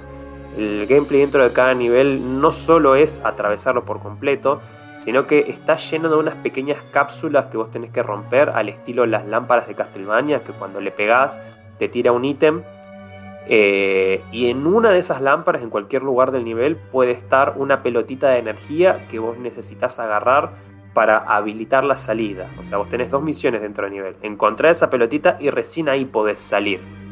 Eh, entonces en niveles que por ahí puedan ser medios laberínticos, es una patada en los huevos tener que, pasarlo de nuevo. Y, dos veces, o en realidad tres. Cuando lo pasás la primera vez, una segunda vez si tenés que volver sobre tus pasos para rescatar a un personaje, y una tercera vez cuando volvés a, a avanzar, propiamente dicho, para acercarte al nivel final. Eh, este tipo de progresión de niveles es una verdadera patada en los huevos. Ponele que se justifique con otra de las mecánicas que tiene el juego, que es la de levelear a tus personajes. un juego medio grindero también, eh, porque en estas lamparitas, en estas cápsulas, vos podés encontrar unos cristales que una vez que juntas 100 de esos cristales, tu personaje hace level up. ¿Qué es hacer level up? Que le sube la vida máxima y sus ataques pegan más daño. Eh, y además a ciertos niveles habilitas un, movimiento por ahí un poco más especial. Ponele, el, el ataque del Capitán América es revolear el escudo. El escudo va, vuelve y lo agarra. A partir de la mitad de los niveles máximos, cuando ya lo subiste lo suficiente, el escudo da una vuelta extra. En vez de que lo agarra la primera, lo tira hacia adelante, a la vuelta sigue de largo y cubre la misma distancia hacia atrás. Y ahí, eh, y después de esa segunda vuelta, es que vuelve a tus manos y lo, lo agarras realmente. Pregunta, ¿eso no hace que el disparo sea más lento? Porque eh, al principio va y vuelve y poner que tarde un segundo. exacto. O sea que tampoco es, tan bueno, porque si querés darle muchas veces el de adelante, cagaste. Exactamente. Eh, esto ahí sí es, ponerle que esto es una decisión que está más o menos bien hecha. Eh, hay diferencias en el en esto que menciono del, tipo de disparo, porque el de Hawkeye es simplemente un flechazo hacia adelante, ni más ni menos. Eh, y además el Capitán América tiene un poquito más de movilidad, tiene un salto más alto y apretando dos veces hacia adelante puede hacer una especie de dash. Eh, o sea, el Capitán América es el más versátil para moverte en los niveles y Hawkeye es el más versátil para, para pelear, el que por ahí no más versátil, pero que es más fácil pelear con Hawkeye, porque además el escudo del Capitán América solo va en horizontal, hacia adelante y hacia atrás. En cambio, los flechazos de Hawkeye eh, los puedes tirar en, las ocho direcciones. Así que si querés pegar a un enemigo que está arriba tuyo o en diagonal, casi que solo puedes hacerlo con Hawkeye. ¿Por qué digo que esto es bueno y malo? Es bueno porque es como genial, no es lo mismo jugar con cualquiera de los personajes, cada uno tiene su gameplay particular. Es malo porque el juego así te obliga a tener los dos personajes siempre. Si vos perdes uno de los personajes, sí o sí vas a tener que volver a rescatarlo porque en algún momento, si seguís avanzando, te vas a chocar contra una pared y vas a encontrar una situación en la que no podés avanzar en ese personaje, por lo menos no, de forma más o menos fácil. Eh, así que, líneas generales, esto es todo, todo lo que hay para comentar de, gameplay. Tenés una serie de, niveles, como decía, son 18, pero no tenés que hacerlos todos. Al tener tantas ramificaciones, vos podés ir en línea recta por el camino que se te cante hasta el, hasta el nivel final. Eh, es gracioso que en el anteúltimo nivel, que es el último nivel de América, de Estados Unidos, perdón, eh, porque cuando completas la línea principal en Estados Unidos vas al último nivel, que es en la luna, fuera del mapa. Eh, sí, sí, totalmente random. No ves un mapa de la luna, simplemente el último nivel es en la luna. pero cuando completas todos los la línea principal de niveles en Estados Unidos, habilitas la nave de los Avengers, que es la que te va a llevar a la luna, y que a su vez es una nave que te permite ahora sí volver sobre tus pasos sin estar obligado a volver a jugar todo el nivel. Te lo dan en el peor momento posible, en el momento que ya te chupa un huevo, no lo necesitas a esa altura del juego. Totalmente estúpido eso. Eh, y bueno, en cuanto a la historia, no hay mucha historia. Es secuestraron a estos dos pelotudos. Supuestamente fue el mandarín. Llegás hasta el último nivel en Estados Unidos, le ganás al mandarín. Y de repente es como, ¡oh, qué sorpresa! El malo más malo no era el mandarín, era Red Skull. Y Red Skull está en la luna, así que vamos a la luna a pelear contra Red Skull. No mucho más. Vas a la luna, peleas, le partís su mandarín en gajos y rescatás a, los dos personajes que estaban. A los dos personajes que estaban secuestrados. Eh, así que nada, no, no, lo recomiendo chicos. Eh, ponele que es simpático. Si les da curiosidad, jueguense los primeros niveles como para darse una idea de porque es engañoso. Los primeros niveles como que simulan ser divertidos, porque el juego se ve bien. Si bien eh, el movimiento no es lo más cómodo del mundo, tampoco es extremadamente malo. O sea, al principio los primeros niveles son divertidos. Eh, las dos cancioncitas están bastante bien, tenés una canción para cada personaje. Los mapas, el diseño de los mapas está bueno al principio, pero se vuelve repetitivo muy rápido y, y este spike de dificultad injusta es lo que lo hace injugable. O sea, no, no es un juego que valga la pena completar. eh, tiene la cantidad justa de dificultad para jugarlo un ratito y sacarlo a la mierda. Que si alguien tiene alguna consultita, alguna pregunta del juego, si no, voy a pasar al segundo. Si no fuera por nostalgia, ¿lo dropeabas? Eh, no por una cuestión de nostalgia, lo, lo terminé porque estaba usando, porque podía usar save states y porque fue como, vaya, ya estoy al 70% del juego y no es un juego largo si usas save states. Eh, dije, ya fue, lo termino y así puedo tachar algo y, y lo traigo para el programa. Aparte porque está ¿Y qué- esa curiosidad. A, a esa altura prefiero ver el final jugándolo y no mirándolo en un video. ¿Y qué tachaste ya que hablamos de eso? Eh, tacho, juego con nombre del personaje en el título, por Captain America, and the Avengers, y juego de NES o Master System. Ay, no Y lo voy a poder usar y- ahora para tacharlo. Y, y es gracioso que con un nombre tan largo solo puedo tachar dos letras, las, la letra A y la C. claro. Cap América. Antes. Ay, Dios, qué mierda. Sí, sí, sí, sí, todo paja este juego. Así que vamos a pasar al segundo de mis juegos, uno mucho más, más lindo, más recomendable eh, y un repetido en nuestro programa. El otro juego que terminé este año es The Past Within, eh, juego que trajo Kabu en el episodio número 43. Gran juego, gran juego. Eh, de nuevo, vayan al episodio 43 a escuchar el informe de Kabu de, de este juego. Es, una, es un juego cooperativo eh, asincrónico de, de puzzles, de pozoles, eh, sí, de pozoles, saludito a Sebasaga, que le duele, como decimos, con todas las variantes que tenemos de decir puzzles. Eh, de nuevo, es un juego cooperativo, eh, pero asincrónico, porque lo tenés que jugar con otra persona, cada uno desde su dispositivo, pero los juegos no están conectados, o sea, no están sincronizados eh, compartiendo una misma sesión, sino que cada uno tiene su sesión independiente de la del otro y lo que hace que vos eh, interactúes con la otra persona es que cada uno tiene pistas e información que tiene que compartir con el otro, eh, hablando, describiendo, charlando, para que pueda resolver sus puzzles y viceversa. Pero los juegos no están conectados entre sí en, o sea, directamente por comunicación wireless, por compartir una sesión, nunca en ningún momento. Eh, esto tranquilamente lo puede jugar uno en un celular y, el otro en una Switch, eh, en una videollamada de Discord a kilómetros de distancia, con, con los dispositivos en modo avión. Eh, a eso. Es un juego con, con dos capítulos, con una historia muy falopa y con muchos puzzles. eh, ¿Cómo describirías este estilo de puzzles, Cabo? Ah, yo no estoy tan, no tengo tanta expertise, entonces me cuesta describirlo bien. Sí, no, no, sé bien cómo describirlos, pero hay un montón de estos juegos donde vos, vos tenés el, el ambiente y tenés que o ir moviendo las, las cosas del lugar o ir usando objetos, pero no llega al nivel de, un, de una aventura gráfica o algo. Son un poco más simples. Claro. ¿Sabes? En-? Sí, ahí, ahora que lo decís, son como esos juegos popular, que se popularizaron en la época de Newgrounds y de juegos de navegador hechos en Flash, que eran tipo Sí. Escape the Room. Pues, Exactamente. Técnicamente es un Escape the Room con una vuelta de tuerca, eh, con todos puzzles autocontenidos en una sola habitación, en lo que vos tenés a la mano todos los elementos que necesitas para resolver los puzzles e ir avanzando. Eh, solo que bueno, acá los tenés en dos habitaciones separadas a través del tiempo. Oh, sonido místico.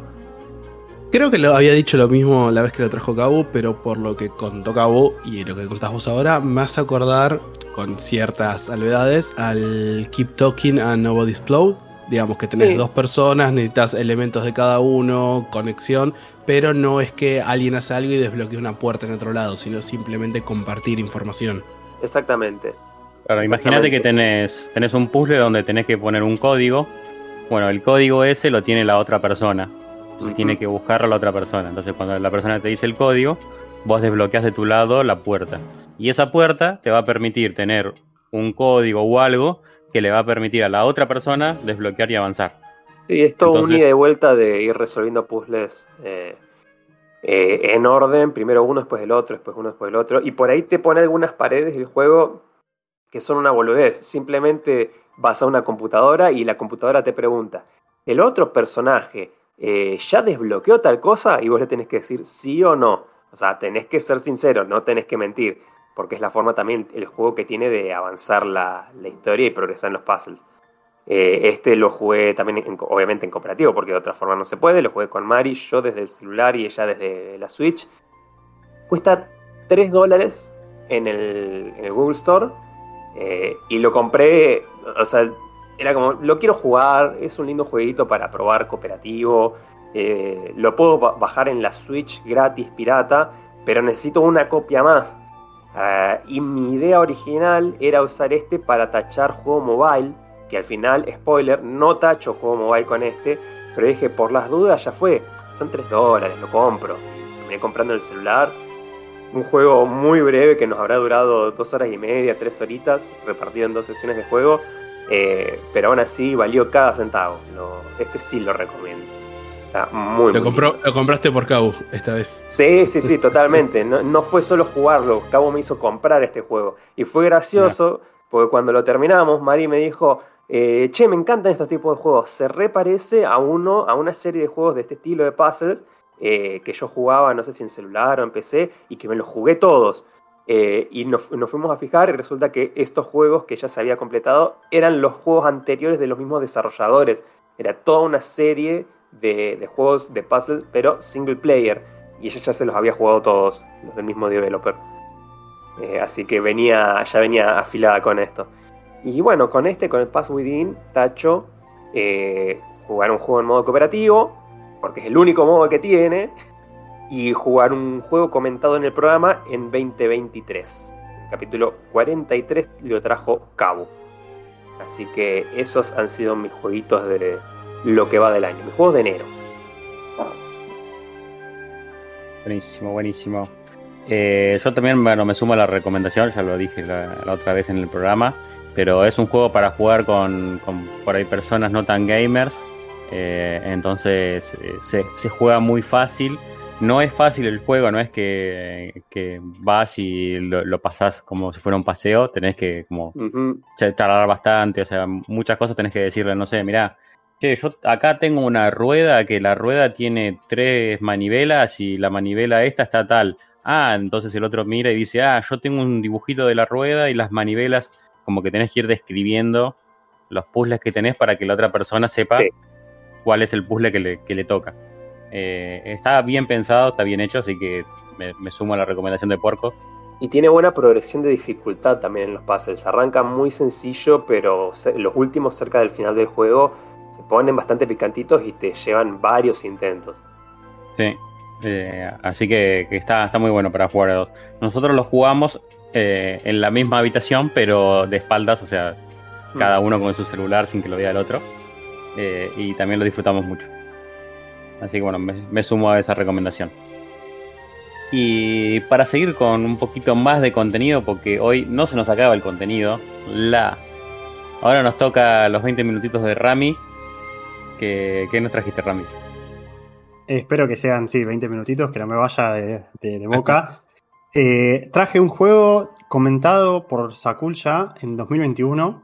Ya con eso doy una pista de qué, cuadrito voy a tachar. En el episodio 10 se llama Experiencias de Terror Lado A. Y el juego es el Assassin's Creed Unity. Eh, un juego que hice la tarea y escuché el episodio de nuevo. A mí me gusta cada tanto cuando, si, hablo de algún juego que ya, que ya alguien comentó, trato de escuchar el episodio para, refrescar las opiniones en ese momento.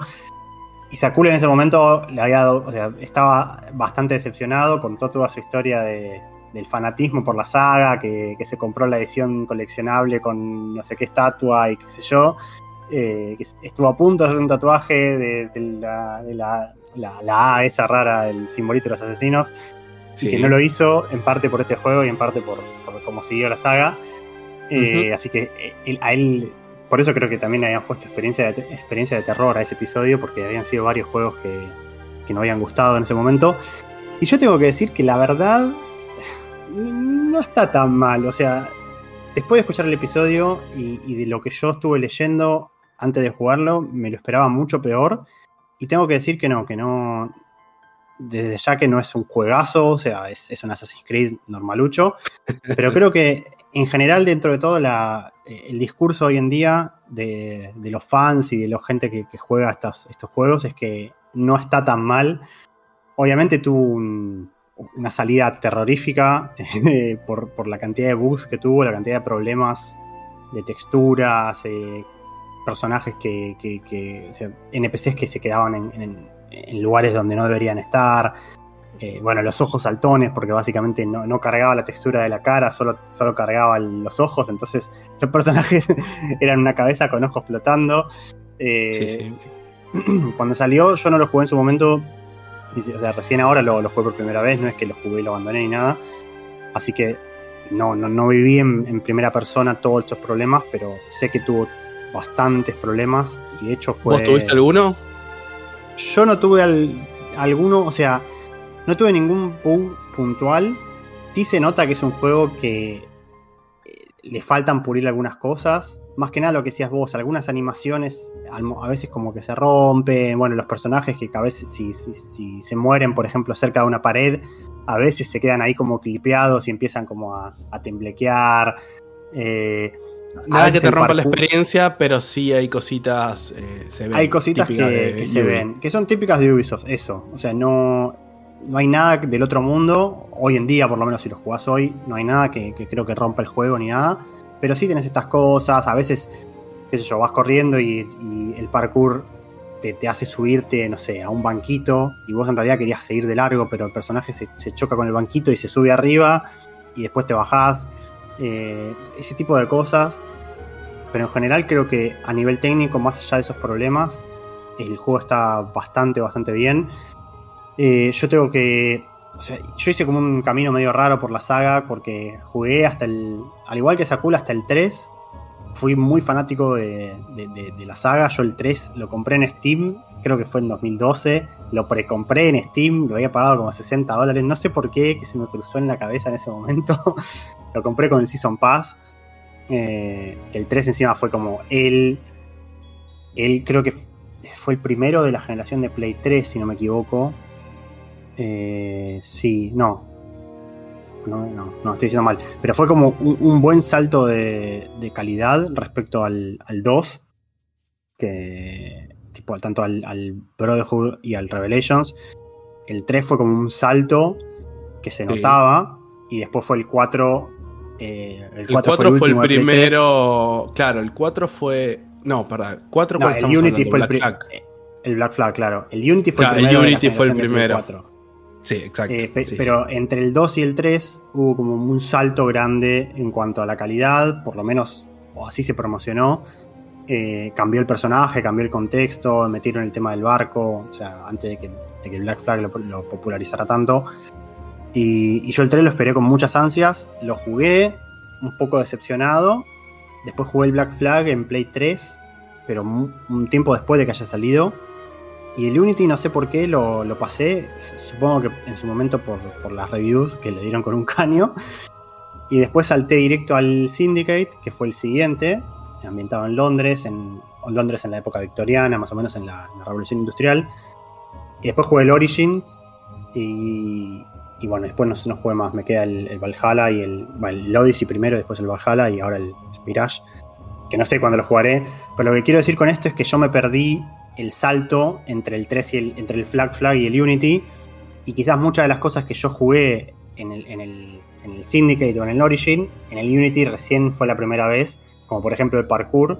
El parkour del Unity es mucho mejor que el del, que el del 3. Eh, ahí agregaron un montón de cosas, como por ejemplo el, el Free Round Down, que sería que, que en vez de subir, vos el- tradicionalmente en Assassin's Creed vos subís y escalás los edificios como, un crack, pero al momento de bajar, hasta ese entonces lo único que podías hacer era como colgarte y apretar círculo e ir soltándote y después apretando la X para, sí, yo digo círculo y X como el control de play, de play ¿no? Apretar la X para agarrarte del borde, para no terminar de caerte y después te lo tenías que volver a soltar y después tenías que volver a agarrar, cosa de, de- no matarte porque si no te estrellabas contra el piso y te morías. En este juego agregaron el- parkour para abajo sería, en el cual vos automáticamente vas como bajando y bajando de forma controlada a una pared, entonces llegás al piso sin lastimarte. Eso, por ejemplo, básicamente que, en el, que en el parkour tenés dos botones opcionales, que si apretas uno va para arriba y si apretas otro va para abajo, lo cual le agrega mucho más eh, de eh, un flow mucho más copado para poder navegar el mapa. Exactamente, porque además, como decís vos, el mapa es muchísimo más complejo que el que venía haciendo en, los juegos anteriores. Eh, el juego se sitúa en París, en la Revolución Francesa, más o menos, un poquito antes, un poquito después. Y es, o sea, la ciudad de París está muy bien recreada, obviamente no a escala, porque no, no sería posible, pero hay un montón de monumentos. De hecho, el juego fue muy conocido cuando fue lo del Notre Dame, del incendio porque la gente, no sé, del gobierno francés le pidió a Ubisoft los modelos de Notre Dame para reconstruirla, porque, nada, porque habían hecho un, laburo de, recreación increíble, tanto de Notre Dame como de otros monumentos. Y la ciudad en sí es, bastante grande, es muy densa, hay un montón de calles, hay edificios por todos lados, eh, techos que se conectan, y, todo esto lo puedes hacer gracias al, nuevo parkour que en los juegos anteriores no, no era tan así. El, Black Flag era más que nada navegando en el barco y las, ciudades que había eran como ciudades medio, eh, medio piratas, o sea, eran como ciudades con edificios muy bajitos, no había mucho para, para escalar. El 3 era lo mismo, el 3 tenía el, bosque este en el medio y después tenías creo que Nueva York, eh, Boston y no sé si Filadelfia, alguna así, pero también eran ciudades sí, que fue la fue la crítica más grande que tuvo el 3, el tema que no podías hacer parkour tranquilo porque está bien, tenías el tema que el protagonista era medio aborigen, entonces podías hacer también el tema de aprovechar su conexión con la naturaleza, árboles, bla, bla, bla, pero no era lo mismo de lo que ya veníamos de las ciudades europeas de Italia. Claro, exactamente, que toda la gente se, había quedado eh, maravillada con, más que nada con el 2 y después también con el Brotherhood, de explorar Italia, las ciudades italianas con eh, colgándote por los techos y demás. Este juego en París realmente hicieron un muy buen laburo, o sea, París está muy bien, está lleno de edificios por todos lados y hay un montón de opciones para, escalar. Obviamente se nota que, los edificios comparten un montón de assets, eso desde ya, pero a pesar de eso me parece que están muy bien planeados los, caminos para, subir, hay un montón de, alternativas para, llegar al mismo objetivo. Eh, Tenés obviamente cajas convenientemente eh, eh, ubicadas para que puedas escalar esa caja y después escalar una ventana, por ejemplo, eso desde ya, pero nada, se nota que está bien hecho el, level design, o sea, está muy bien, muy bien planteado. Otra cosa que agregaron es que a, un montón de edificios se puede entrar. Esto ya en el 3 lo habían hecho, pero estaba hecho como medio como en forma de cinemática, o sea, no como cinemática, como un evento scripteado. Vos te acercabas a una ventana abierta y el personaje como que se metía por adentro del edificio y saltaba del otro lado. En este juego no, en este juego vos entras al edificio, puedes explorar por adentro algunas habitaciones y después salir por el otro lado o quizás subir un piso por una escalera y salir por el piso de arriba. Todo esto en el Unity lo, hicieron por primera vez y la verdad que hoy en día se nota muy bien. Eh, nada, me parece que, en cuanto a eso es no hay muchas críticas. Obviamente siempre eh, puede suceder que haya una, una animación que se triguea mal o que, el personaje no hace exactamente lo que vos querés que haga, porque también hay tantas formas de, escalar que a veces el personaje no, no, hace exactamente lo que vos querés. Vos querés que suba por una ventana y el chabón sigue de largo y no se mete dentro del edificio. O vos querés soltarte por un pedazo y se suelta por el otro. Esto es así y la verdad que no, no, no hay mucha vuelta que darle. Dentro de todo no me parece que sea tan criticable, porque el juego se deja jugar igualmente, o sea, nunca me, me pasó de no poder llegar a un lugar que yo quería, pero a veces tenés que tratar dos o tres veces de hacerlo. Eh, pero en general creo que está muy bien. Eh, otra cosa que, con la que eh, incursionaron y creo que también le salió muy bien es la cantidad de gente que hay en las calles, o sea, las, las multitudes que hay, porque el juego se sitúa justo en la Revolución Francesa entonces en, las calles está lleno de gente quejándose, hay, protestas entre los nobles y, los, ciudadanos, los, eh, plebeyos, eh, como, peleándose, bueno, obviamente con todo el tema de la guillotina, las ejecuciones en las plazas, todo eso está hecho hay gente ahí como quejando, o sea, eh, aplaudiendo en las, eh, al lado de una guillotina y vos te metés por el medio, vas caminando entre medio de la gente. Eso está muy bien. Eh, hay barricadas en las calles, hay peleas. eh, eh, se nota que como que la ciudad está viva, eso, eso me gustó. Por ejemplo, a veces te, te- no sé, hay, gente peleando contra los guardias que vos no, vos no, intervenís, sino que vos te, te pasás por un lugar y te encontrás con que hay gente peleando contra, contra los policías o lo que serían los guardias de- del juego. A veces si vos te pones a pelear y se te mete gente a pelear a ayudarte, que se ve que gente que también que estaba como caliente con el, con el gobierno y qué sé yo, y se meten a pelear, o sea, te nota muy viva la ciudad. Hay gente por todos lados, hay gente cantando en la calle. Hay mucha Eh, cantidad de gente. O sea, mucha que cantidad de gente. eh, tengo entendido que lo podés graduar eso en las opciones, pero la cantidad de gente de este juego, eso fue como una de las cosas que decía, bueno, esto es lo que permite la generación nueva de consolas, bla, bla, bla.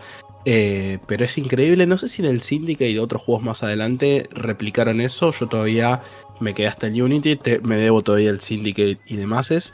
Pero no sé vos que lo jugaste, si pasa de vuelta o, o es algo puntual Yo de este. yo el Syndicate lo jugué hace un tiempo eh, y la verdad que no lo recuerdo. El Syndicate lo que pasa es que está ambientado en, bueno, como dije, en la Revolución Industrial y lo que hacen es, las calles son más anchas porque empieza a haber carretas en la calle, porque obviamente en esa época había carretas. De hecho, vos podés usar una carreta si querés. Entonces las calles son más anchas, no podés saltar de un edificio a otro quizás porque hay una calle muy ancha en el medio y al haber carretas no hay tanta gente en la calle. Eso pasa, eh, eso es así. En este creo que hay mucha gente y se nota. Eh, obviamente es un juego de 2014, yo lo estoy jugando 10 años más tarde, lo estoy jugando con una notebook, pero incluso con la notebook lo puedo jugar al taco porque nada, eh, no, es necesario, no es tan exigente. Pero la verdad que en su momento no sé cómo habrán. El hardware de esa época no sé cómo se habrá bancado tanta multitud. Porque está bien que todos los modelos son iguales en el fondo. Y lo único que hacen es quedar separados. Porque no, no es que tienen una vida propia, no tienen rutinas, nada. Pero igualmente es una cantidad de modelos que, que están eh, animando, digamos, a- al mismo tiempo que. Nada, me imagino que para el hardware de la época habrá sido muy, muy pesado.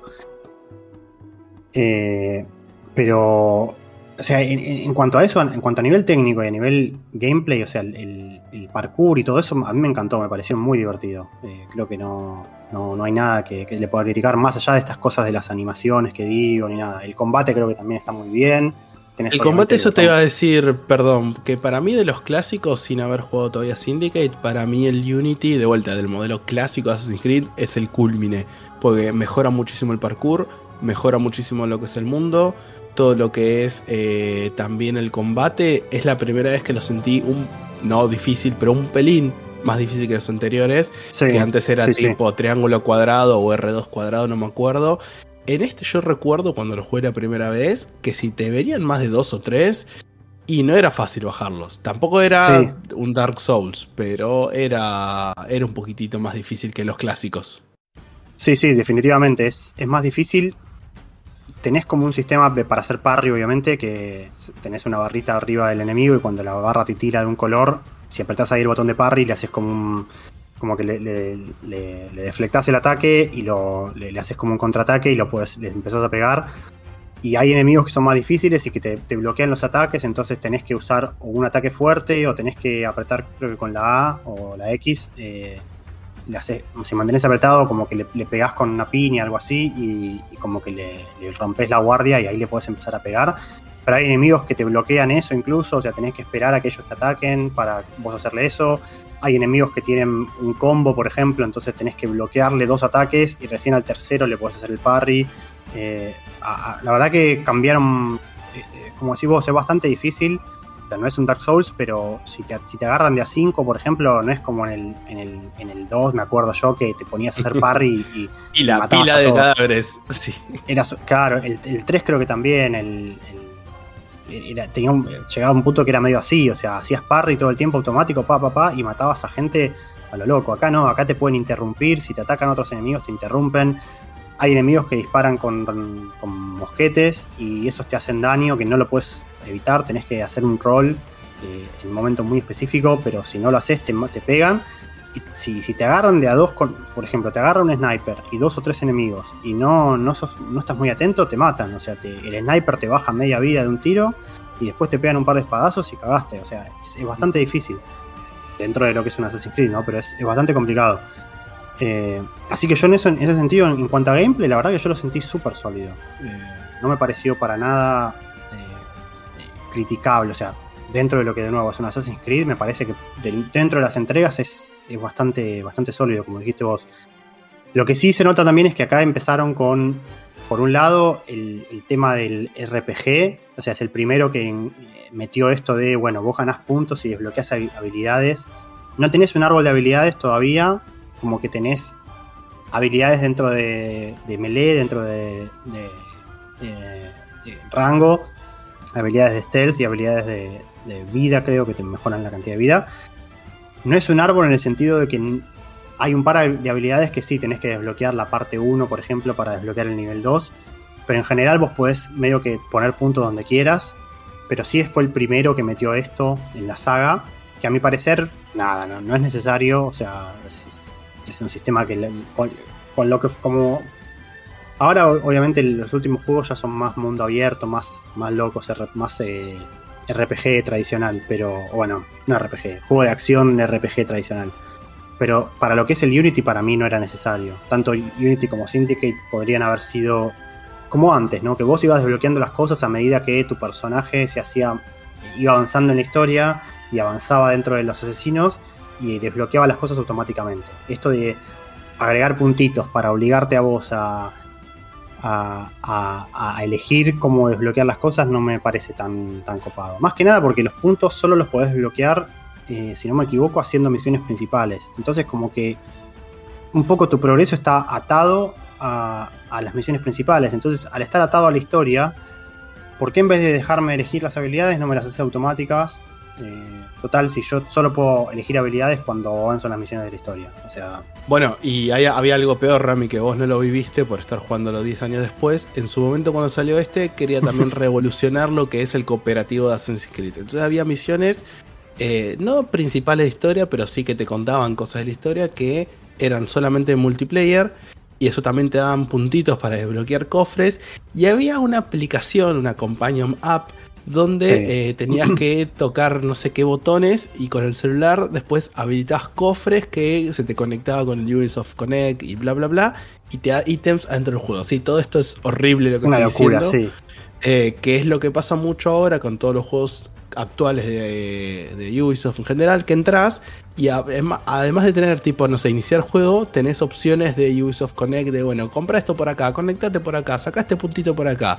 También arrancó ahí con este juego esa, esa cosa. ¿De qué año era Sí. este juego? ¿Me recuerdan? 2014. Y era. Fue una práctica que usaron otras empresas también con otros juegos en esa época, ¿no? Hubo Sí. un poco Vos- esa, yo me esa acuerdo que- yo me acuerdo que el- popularización. 2000 2014 son. eh, acá, acá vamos a ayudar. Creo que el Overwatch fue 2016-2017, que ese fue como el punto de las lootbox. Entonces fue dos o tres años antes de eso, donde todavía no estaba implementado pase, batalla y lootbox, sino el modelo anterior online. De 2016 Overwatch. No, Dos yo años lo antes. pienso, yo lo pienso desde la saga que me tocó a mí, que fueron los Pokémon, pues eh, mientras ustedes narraban eso, yo ha- hacía expresiones con la cabeza como de no, qué horror esto que están contando. Pero bien que me fumé el, el Dream World de Pokémon, que era una app eh, de navegador de minijuegos que Sí. sincronizabas con tu partida de Pokémon Black and White o Black 2 y White 2 para mandarte ítems y Pokémon con habilidades especiales. Así que yo también tengo. No, no estoy libre de culpa, yo también he pecado, así que no puedo criticar nada. Me acuerdo que el GTA V también lo tuvo, tenía una aplicación para el celular, porque el GTA V también lo que tenía de, dentro del mundo del GTA era que vos tenías un celular, un smartphone, porque ya en esa época había smartphones, entonces qué mejor manera que darte una aplicación para el celular para poder hacer lo mismo. Creo que podí- tenías como un, como un, no un Tamagotchi, pero tenías una app al estilo eh, se llamaba, con el perro del, GTA. Con el GTA V hay un perro y, y te metieron eso de que vos al perro le dabas de comer y qué sé yo, con el celular. Así que sí, fue una época en la que todos se metieron con esto, lamentablemente. Y Ubisoft obviamente siempre está en la cabeza en, este tipo de prácticas, o sea, son, les encanta hacer estas cosas. Eh, también tiene obviamente una- una moneda tipo microtransacción. Eh, Además de la plata del juego, tenés una moneda que te sirve para desbloquear algunas cosas. Tenés ítems, tipo tenés boost, boost dentro del single player. O sea, podés, por ejemplo, pagar esta, eh, con esta moneda y tenés, no sé, 30% más de vida durante tanto tiempo. Eh, o sea, horrible, una práctica de mierda, pero está ahí y Ubisoft, como ya dije, no, no se queda atrás con hacer estas cosas. Así que en cuanto a eso fue también como un... Además de las cosas que empezaron a meter del RPG, también le dieron con un caño a todo esto de microtransacciones y qué sé yo. Eh, como vos dijiste, había, había misiones, hay, hay misiones cooperativas, tiene un modo cooperativo que vos podés jugar, algunas misiones en cooperativo, que te desbloquean algunas cosas, algunos ítems. Yo no, lo, no las no jugué creo que ninguna. Creo que las podés jugar solo también, pero no sé si están bien balanceadas para jugarlas solo. No, Eh, Hoy, en día, hoy en día creo que está hecho como para que lo juegues en, en cooperativo sí o sí. Pero, pero bueno, nada, fue también el inicio de esto, ¿no? Del, del RPG, de la itemización y qué sé yo. También tenés equipamiento, pues el. eh, que vas. Tiene cada, cada equipamiento tiene diferentes, diferentes stats, entonces podés subir una cosa o la otra en, función de cómo te equipás. Eh, tenés varios tiers del equipamiento, por ejemplo, empezás con el equipamiento, no sé, la- la armadura de pecho de no sé qué cosa, y después la tenés en la versión Mastercrafted, o no sé, o Tailor, o Improved, o no sé cómo se llaman, que te van como subiendo el nivel dentro de la misma cosa. También le cambia un poco el modelo, pero eh, el, el Assassin's Creed creo que el 2 tenía algo así, pero como que vos comprabas y ibas subiendo de nivel toda la armadura. Acá hicieron esto de, no, vos tenés el, los brazos, o sea, la, la armadura del brazo, la armadura del pecho, la armadura de las piernas y, y la capa, lo tenés por separado y cada una de estas tiene, cada set tiene como diferentes fuertes y contras y vos podés combinar cada parte como quieras. Eh, pero bueno, la verdad que no, también otra de las cosas que, que, que metieron con, con todo esto que creo que en ese momento no sé si estaba tan mal, o sea, no me parece tan malo el, el sistema, pero no sé, era algo que Assassin's Creed no tenía y no sé si era necesario que lo, lo, lo agregaran. Spoiler, nunca es necesario. Nunca necesario. no, nunca necesario. Eh, y por último, lo que sí, obviamente. eh, no, no por último, falta una cosa más, pero el elefante en la habitación, que es el, el famoso síndrome de Ubisoft de llenar el mapa de cosas. Este juego no se queda atrás. Oh, horrible. O sea, es, es horrible. Recomiendo si lo quieren jugar. El juego tiene misiones principales. Después tiene misiones secundarias que se llaman Paris Stories. Que están buenas. Son como misiones secundarias dentro del mundo de, de París. Tenés como.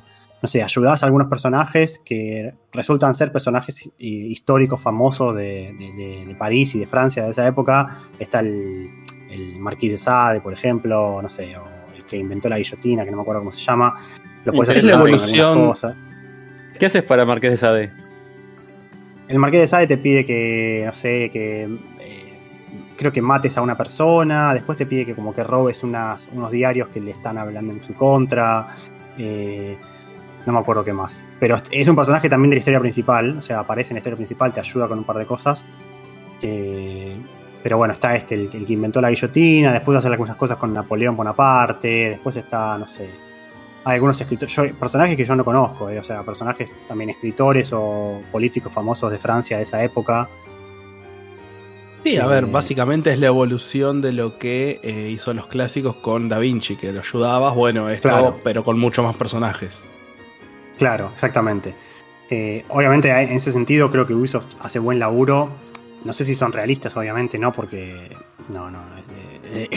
eh, Arno no existió, pero. eh, obviamente meten un montón de personajes históricos de París, te los meten todos en el mismo lugar y te hacen hacer que vos, tu personaje, los conoció a todos y te laburó para todos. Eh, pero la verdad que las misiones están buenas. Después tenés misiones co-op, como dijiste vos, Akul. Eh, eso dentro de lo que es misiones. Tenés también como un café que vos podés ir mejorando, que sería como tu base, donde aparecen tus, tus- algunos logros y qué sé yo, que vas haciendo misiones y lo vas como mejorando. Que eso ya estaba más o menos en. No es lo mismo, pero creo que el Assassin's Creed 2, te- el Assassin's Creed 2 tenía eh, una, una villa en Monteriggioni, creo que se llamaba. Monteriggioni. Era Y el 3 creo que tenía un también una planta, no sé si una plantación, pero era como una, una estancia también que vos podías mejorar. Eh, típico Assassin's Creed que vos podés como, tenés como tu base.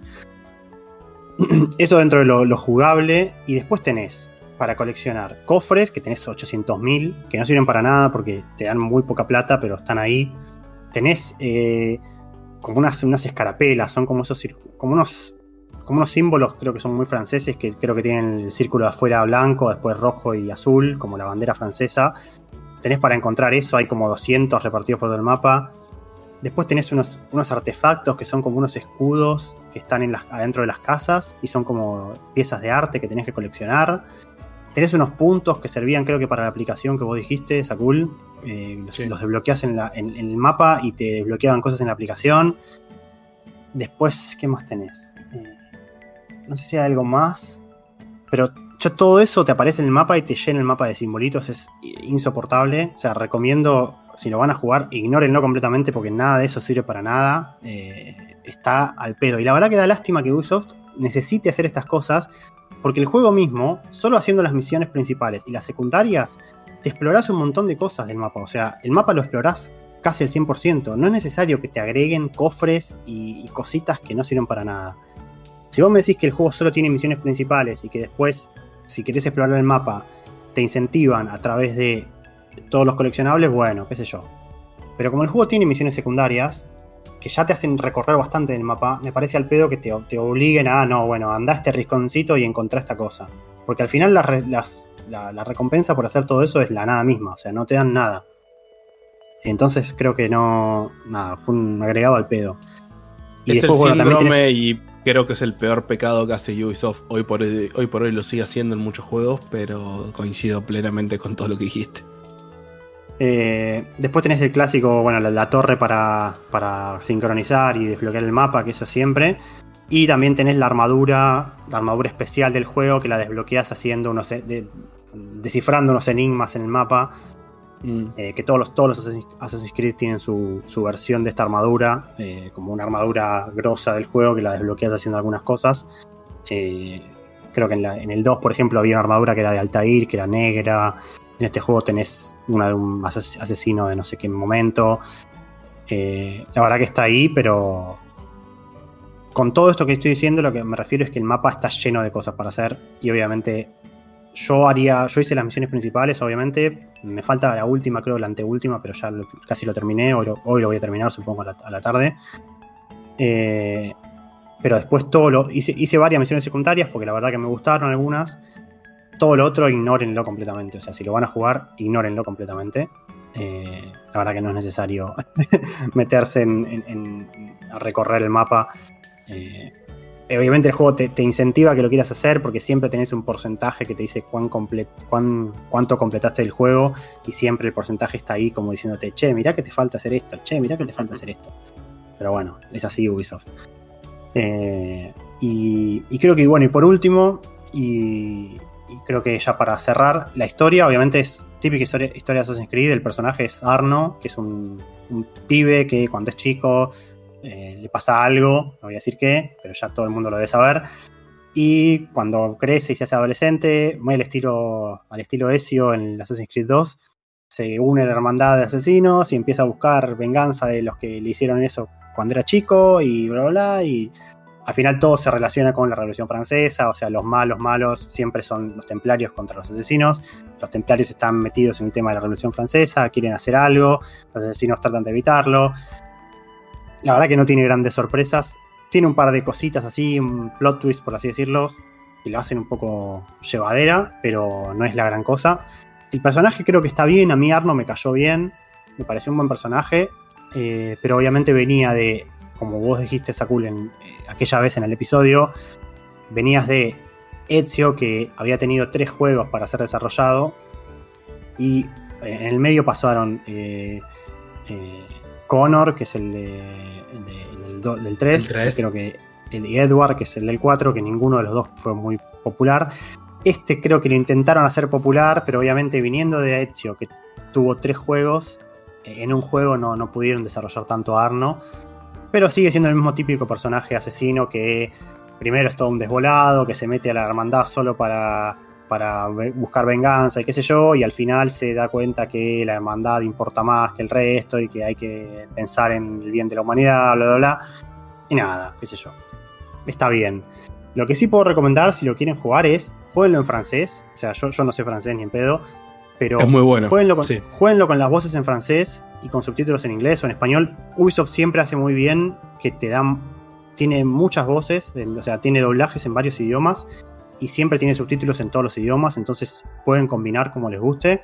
Yo tengo el juego en inglés, pero las voces en francés y los subtítulos en inglés. Y la verdad que en francés se, siente muy bien. Eh, de nuevo, no hablo francés, o sea, no, no puedo hablar en cuanto a la calidad del, del idioma hablado, pero sí se siente muy inmersivo porque incluso si vos lo jugás en inglés, hay muchas voces de fondo en el, en el mapa que se hablan en francés. Por ejemplo, vos vas caminando y escuchás que hay gente discutiendo y capaz que la gente discute en francés. Entonces, Sacre Blue. sí, se, se Y siente demás bien cosas vos que no voy a decir. Sí, que, Ah. que vos lo juegues en francés, eh, que, o sea, que las voces de los personajes estén en francés, porque obviamente le dan mucho más sentido al, al, a- al- al contexto, ¿no? Eh, aparte en inglés, por ejemplo, también tiene palabras en francés cada tanto, que por ejemplo dicen, oh, hello, eh, monsieur, y yo decir, no, no metas palabras en francés en el medio del inglés solo para que parezca francés. Eh, para eso lo dejo en francés. Así que recomiendo que lo jueguen en francés. La verdad que a mí me hace bien también. Está bueno escuchar otro idioma. A veces uno siempre juega los juegos en inglés o en español. Depende de la preferencia. Eh, sé que los, los que los que juegan mucho Yakuza o los juegos así japoneses, a veces les gusta jugarlos en japonés. Eh, no es mi caso porque yo no soy de jugar muchos juegos japoneses, pero por eso digo que me gusta poder escuchar un juego en otro idioma que no sea inglés o español. Creo que está bueno. Eh, la verdad que, que nada, que, que el doblaje, como ya digo, está bastante bien y creo que acompaña mucho a la atmósfera del juego. Porque bueno, estás metido en el tema de la Revolución Francesa, hay un montón de personajes, y la verdad que creo que está bueno escucharlo en francés. Eh, y nada, creo que con eso mm, estoy bastante satisfecho con lo que jugué. La verdad que no, no me pareció tan malo. Le metí como jugar 30 y pico de horas, así que lo jugué bastante. Porque hice la historia principal, clave, pero. Sí, le, le- hice algunas cosas secundarias. Y nada, París, ya te digo, ya les digo, me pareció que está muy bien hecha. Hay, un montón de barrios y todos son diferentes. Algunos hay más nobles, en algunos hay más, eh, más campesinos. Entonces, no sé, donde están los nobles, ves que están todas las casas saqueadas porque las entraron a, las entraron a como a saquear durante la Revolución Francesa. Hay zonas pantanosas, hay, hay palacios, tipo los típicos palacios eh, franceses que están re bien hechos. Entonces se nota mucho la diferencia entre los diferentes barrios y, creo que en general los monumentos están muy bien recreados también. Sí, a ver, creo que es, este juego tuvo y todavía se sigue teniendo la repercusión de los bugs y demás en internet, la, opinión popular, la opinión de internet, si se quiere decir, si es que existe algo como eso, está manchada por eso, quedó de ahí y no salió. Yo incluso cuando lo jugué el día de salida no tuve bugs, solamente recuerdo uno que me caía al vacío infinito y después cargué un save Sí, y ya está. Lo comentaste sí, en el programa. Pero eh, me parece que si no fuera por el tema de, por ejemplo, el Assassin's Creed, eh, a lo que voy, me parece que este es de los clásicos, sin haber jugado Syndicate, el mejor, sacando los de Ezio. O sea, viene Ezio y después este. Mejor que el 3 es seguro. Y mejor que el Black Flag, me parece que sí. Nada más que el Black Flag lo que tiene es el tema de los barcos que lo hace muy entretenido. Si no tuviera los barcos Black Flag, este es mejor juego. Sí, sin ninguna duda. Como Assassin's Creed es mejor, incluso que el Black Flag. Lo que pasa es que el Black Flag, toda la parte de barcos no es un Assassin's Creed. O sea, no es un Assassin's Creed clásico, no es, ni- no es ni siquiera un juego de acción clásico, es un juego de combate entre barcos. Entonces, si, si te gusta eso, obviamente te va a parecer mejor el Black Flag. Pero si buscas un Assassin's Creed, este me parece que es mucho mejor. Incluso el personaje es más creíble, eh, más, más relacionado con los asesinos de siempre. En el Flag Flag como que tu personaje es más que nada un pirata y recién al final se hace un poco asesino. En este no, ya desde el principio como que estás metido. Y, nada, es como que fue más un... De nuevo, después de este vino el Syndicate. El Syndicate expandió mucho más en todo lo que es la ciudad, pero se fue a un... a un- a un, eh, como se fue a Londres, otra ciudad icónica también, pero más en el futuro. Y ya después ya, se, ya la, la saga se fue a otro lado, ya con el, el Odyssey, el, el- el Origins, el Odyssey, el Valhalla ya es otra cosa. Pero de los clásicos, que yo diría clásicos, me parece que este Unity es de los mejores, sí, como dijiste vos. Eh, nada, lamentablemente, y bueno, se lo mereció, ¿no? Pero salió mal y fue muy criticado cuando salió, con justa razón. Pero hoy en día me parece que, que está muy bien. Eh, no sé si, me- encuentro grandes críticas. Obviamente, si no te gustan los Assassin's Creed, nunca te no te va a gustar este, así que no tendrías por qué jugarlo. Y tenés que jugarlo con la cabeza de, ok, no voy a hacer todo lo que el juego tiene, porque si me pongo a explorar y desbloquear cada cofre me voy a volver loco. Si, lo- si sos capaz de ignorar eso, me parece que está bastante bien. Eh, yo creo, creo que lo- me lo dieron gratis, lo di- me parece que Ubisoft lo regaló cuando fue lo de Notre Dame, porque ya obviamente habían pasado varios años. Así que creo que todo el mundo, si, si lo reclamó en su momento, lo debe tener. Así que nada, pruébenlo, porque la verdad que si, si les gustan Assassin's Creed y quieren jugar algo más clásico de la, de la saga, me parece que está muy bien jugar a este.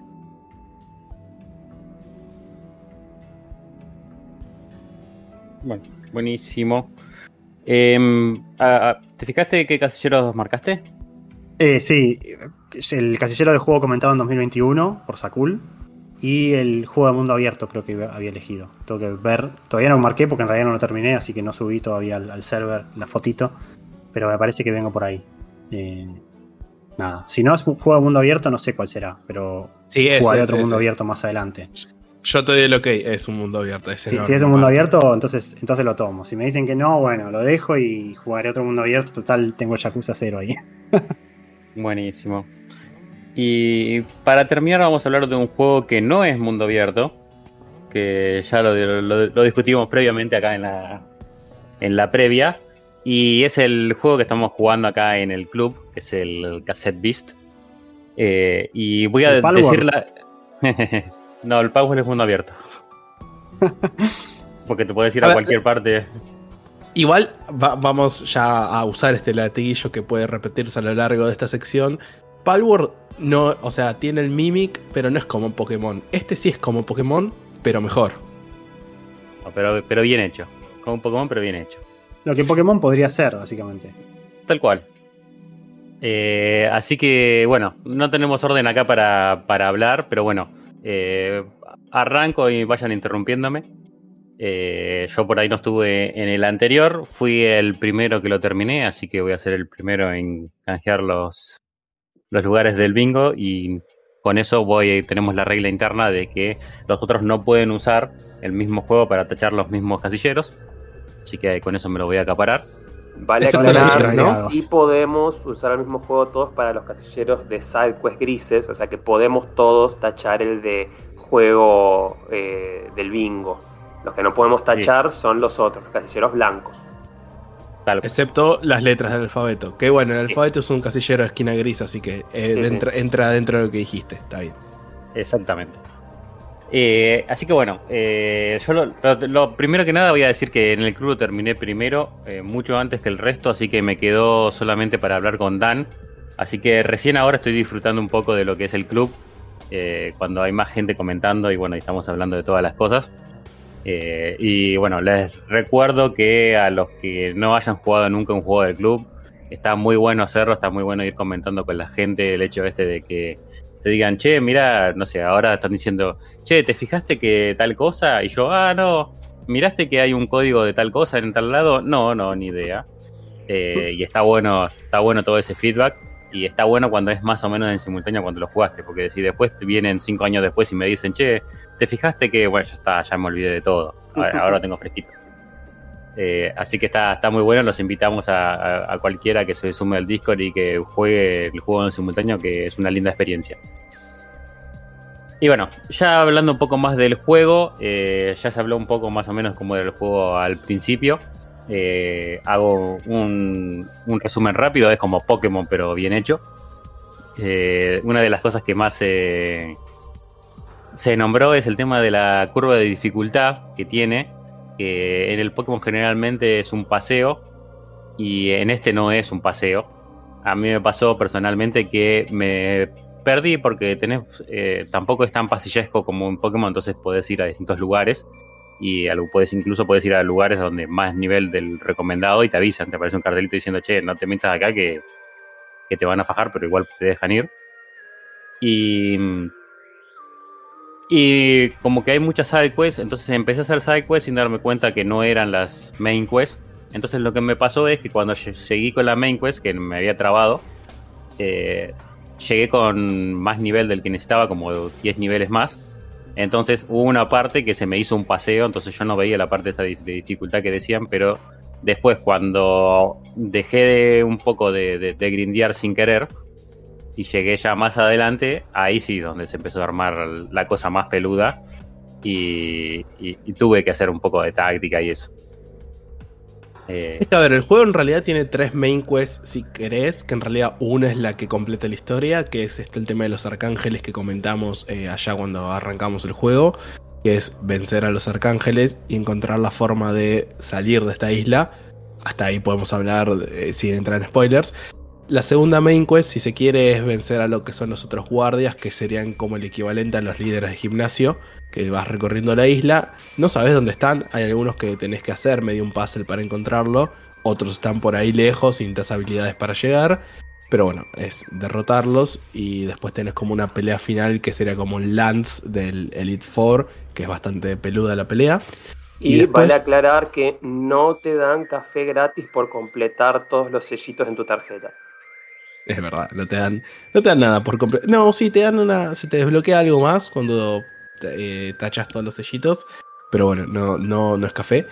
Eh, y después el tercer tipo de eh, main mission, si querés, es la de los companions porque a lo largo de la aventura vas conociendo distintos tipitos y se te pone como main mission, bueno, yo tengo que, no sé, por tirar uno, eh, spoiler fuera de contexto, tengo que, quiero ir a buscar un vinilo a este shopping que apareció de repente, bueno, entonces eso es una main quest, por ejemplo. Tal cual. Y mm, hay, así por citar cosas también para, para jugar, hay, hay gente que te dice que mm, que necesita ver un Pokémon en particular. Ya, arranqué a decir Pokémon. Una bestia en particular. Eh, entonces por ahí te dicen, eh, quiero, quiero ver esta bestia porque no la conozco. Entonces también están, hay como unas mini misiones también de, hacer bestias. Eh, también, por ejemplo, otra cosa que hay para hacer, porque el juego además de las misiones tiene como muchos detalles ahí para hacer. Eh, hay como lo que serían las incursiones de, de, Pokémon, que te encontrás con un Pokémon más fuerte. Bueno, te encontrás con Pokémon fusionados eh, ahí en el mundo también, que, bueno, son, son difíciles para vencer. Y todo este tipo de... sí. Perdón, no sé si explicamos la mecánica de la fusión, que es la última mecánica que te da el tutorial. Eh, donde básicamente, como Digimon en este caso, eh, tenés la posibilidad de que eh, dos, dos, a ver, siempre la persona es la que se transforma en el bicho, ¿no?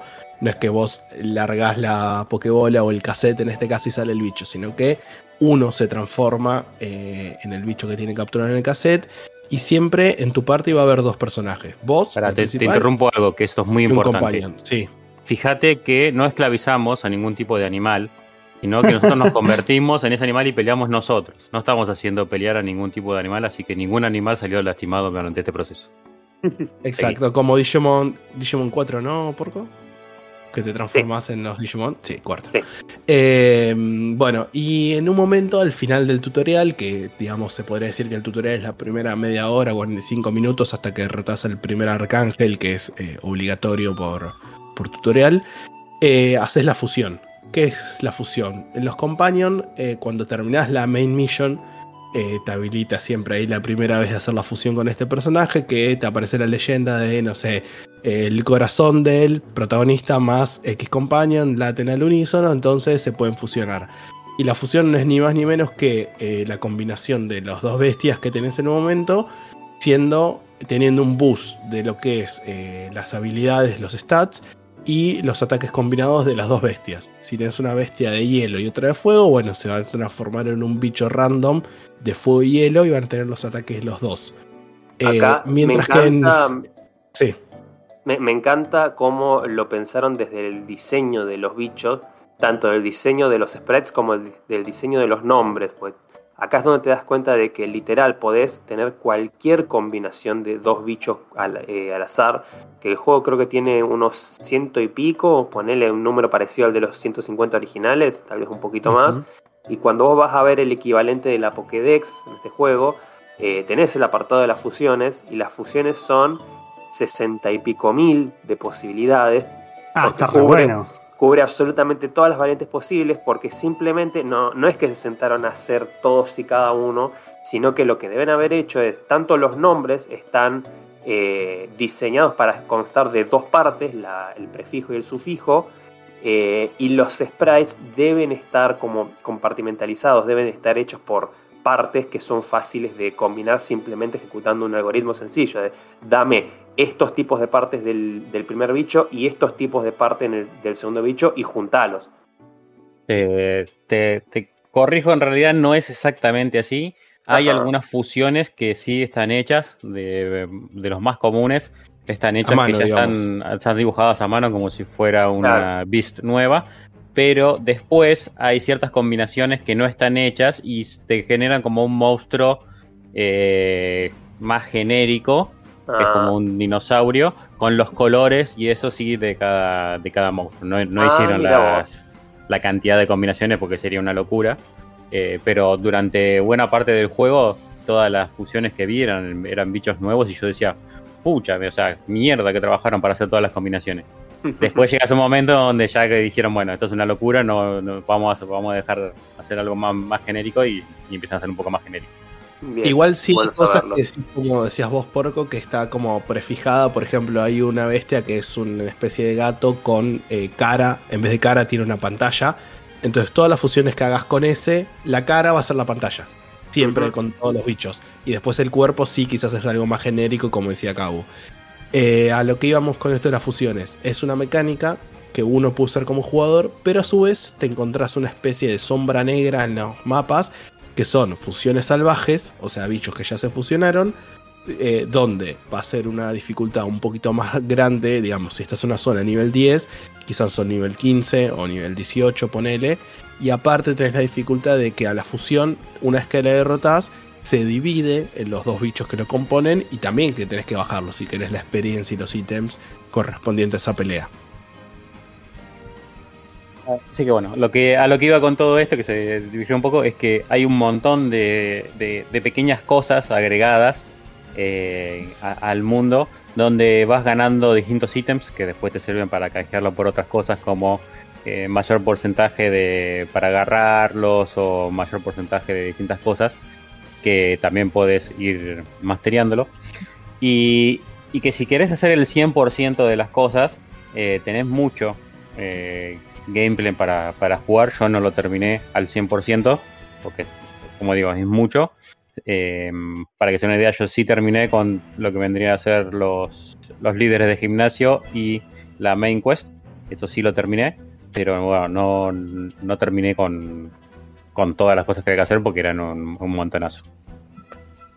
Después, no me acuerdo si lo dijeron. eh, una cosa muy importante es que las habilidades, como los eran los Mo, los Kut y todas esas habilidades de- en Pokémon, eh, no, no dependen de tener un Pokémon en la party, una Beast, pero sí dependen de que la hayas capturado.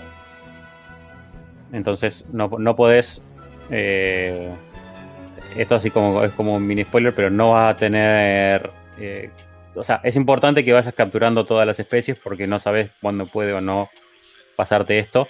Eh, eso me parece que es algo importante para decirlo porque al principio yo iba ca- capturando todo, pero de onda porque me gustaban. Eh, pero después, eh, si, no lo haces, no vas a poder avanzar en el, título. porque te vas a quedar trabado porque te va- vas a quedar dependiendo de algo. Que igual el juego te ayuda en el sentido de que una vez que encontraste al bicho, poner que vos no lo agarraste porque no te gustó o justo no tenías cassettes para grabar y capturarlo, cuando volvés a la ciudad principal, generalmente te aparece alguno de los ciudadanos con un signo de pregunta arriba, que son los rumores que ellos tienen.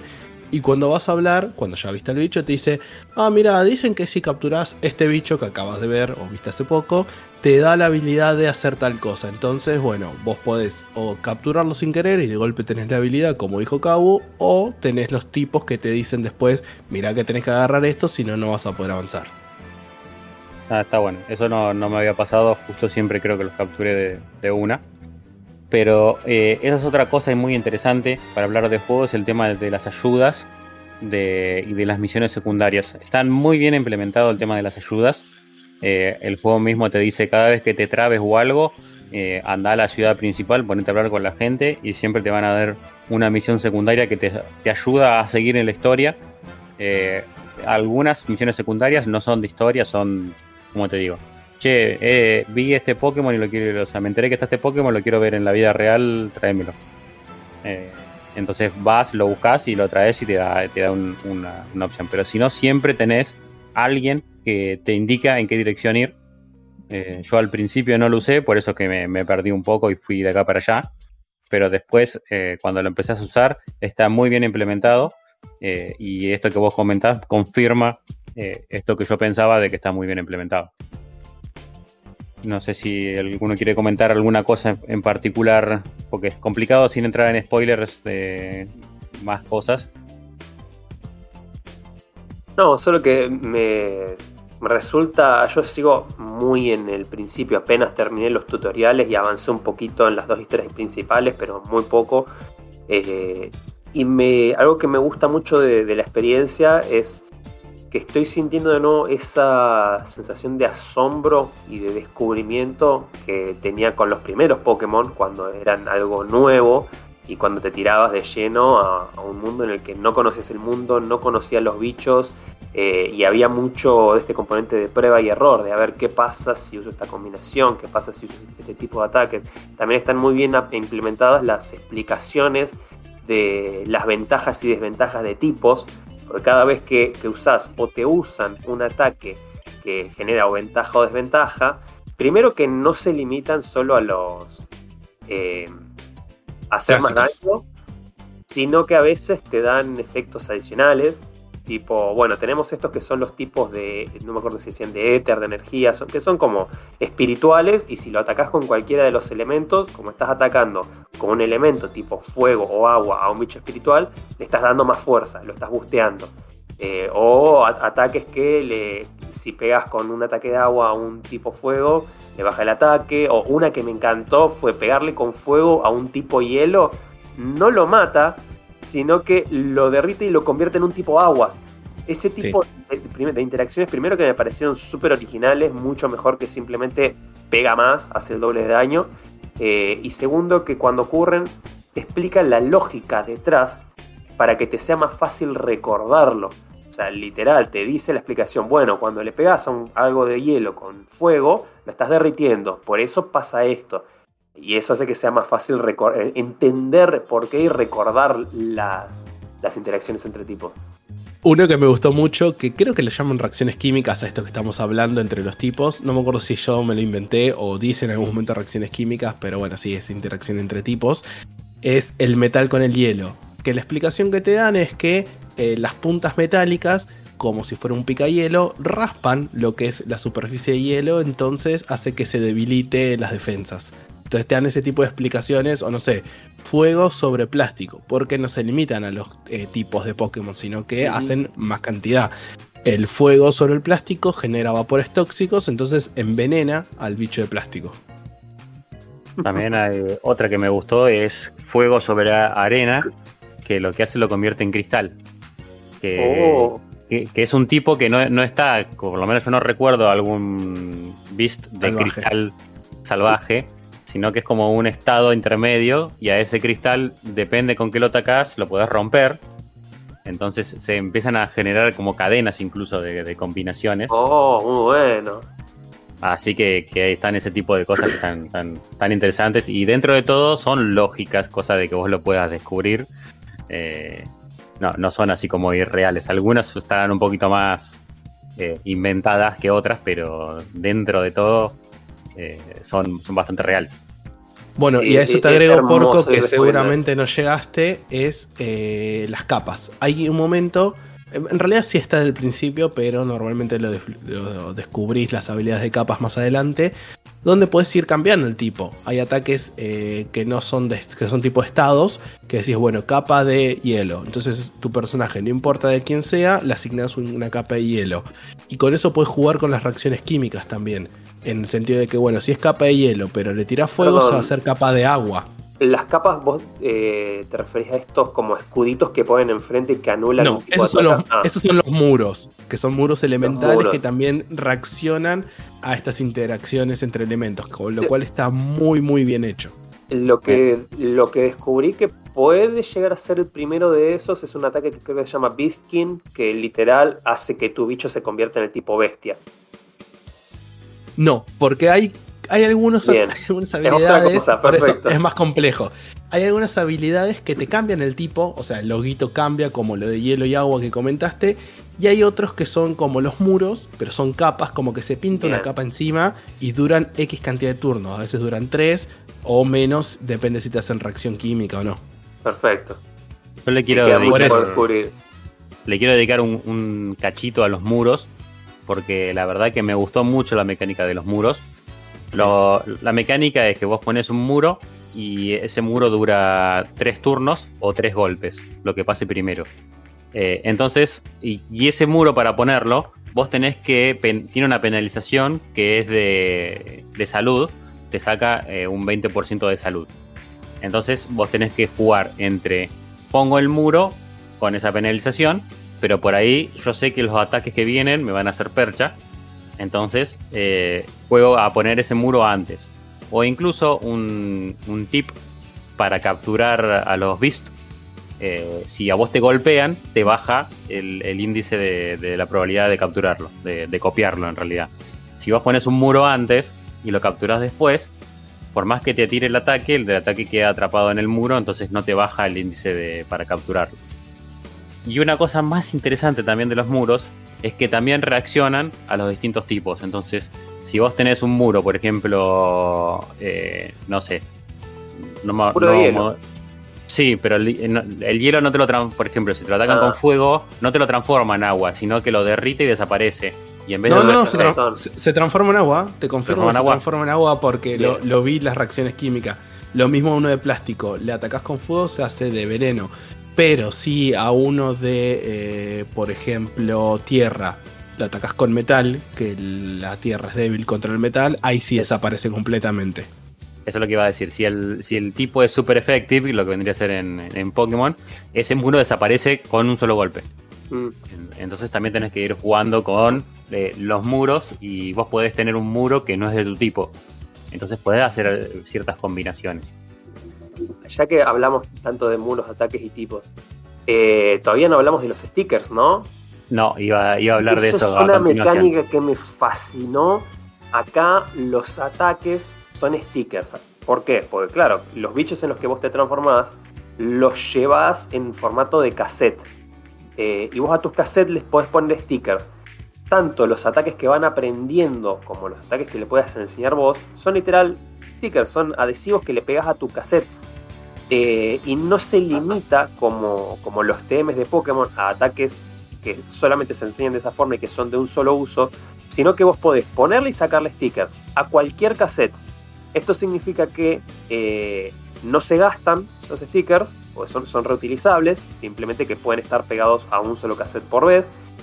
Y además que si vos atrapás un bicho, si vos, rea, si vos copias un monstruo en un cassette, vos podés eh, removerle todos los stickers de los ataques que vienen por defecto con ese bicho y asignárselos a otro. Esto está buenísimo por la cantidad de estrategias que te habilita. Eh, Te encruzaste con un bicho salvaje que tiene un ataque específico que te gusta mucho, ponele un muro que querés de un determinado tipo. Sabés que podés ir a atrapar ese bicho solamente para sacarle los stickers y ponérselo a tus bichos principales. Eso me pareció brillante. Y hay veces que pasa que esos stickers vienen, por ejemplo, el básico es el golpe y el escupitajo, que es un golpe, bueno, melee y uno a distancia.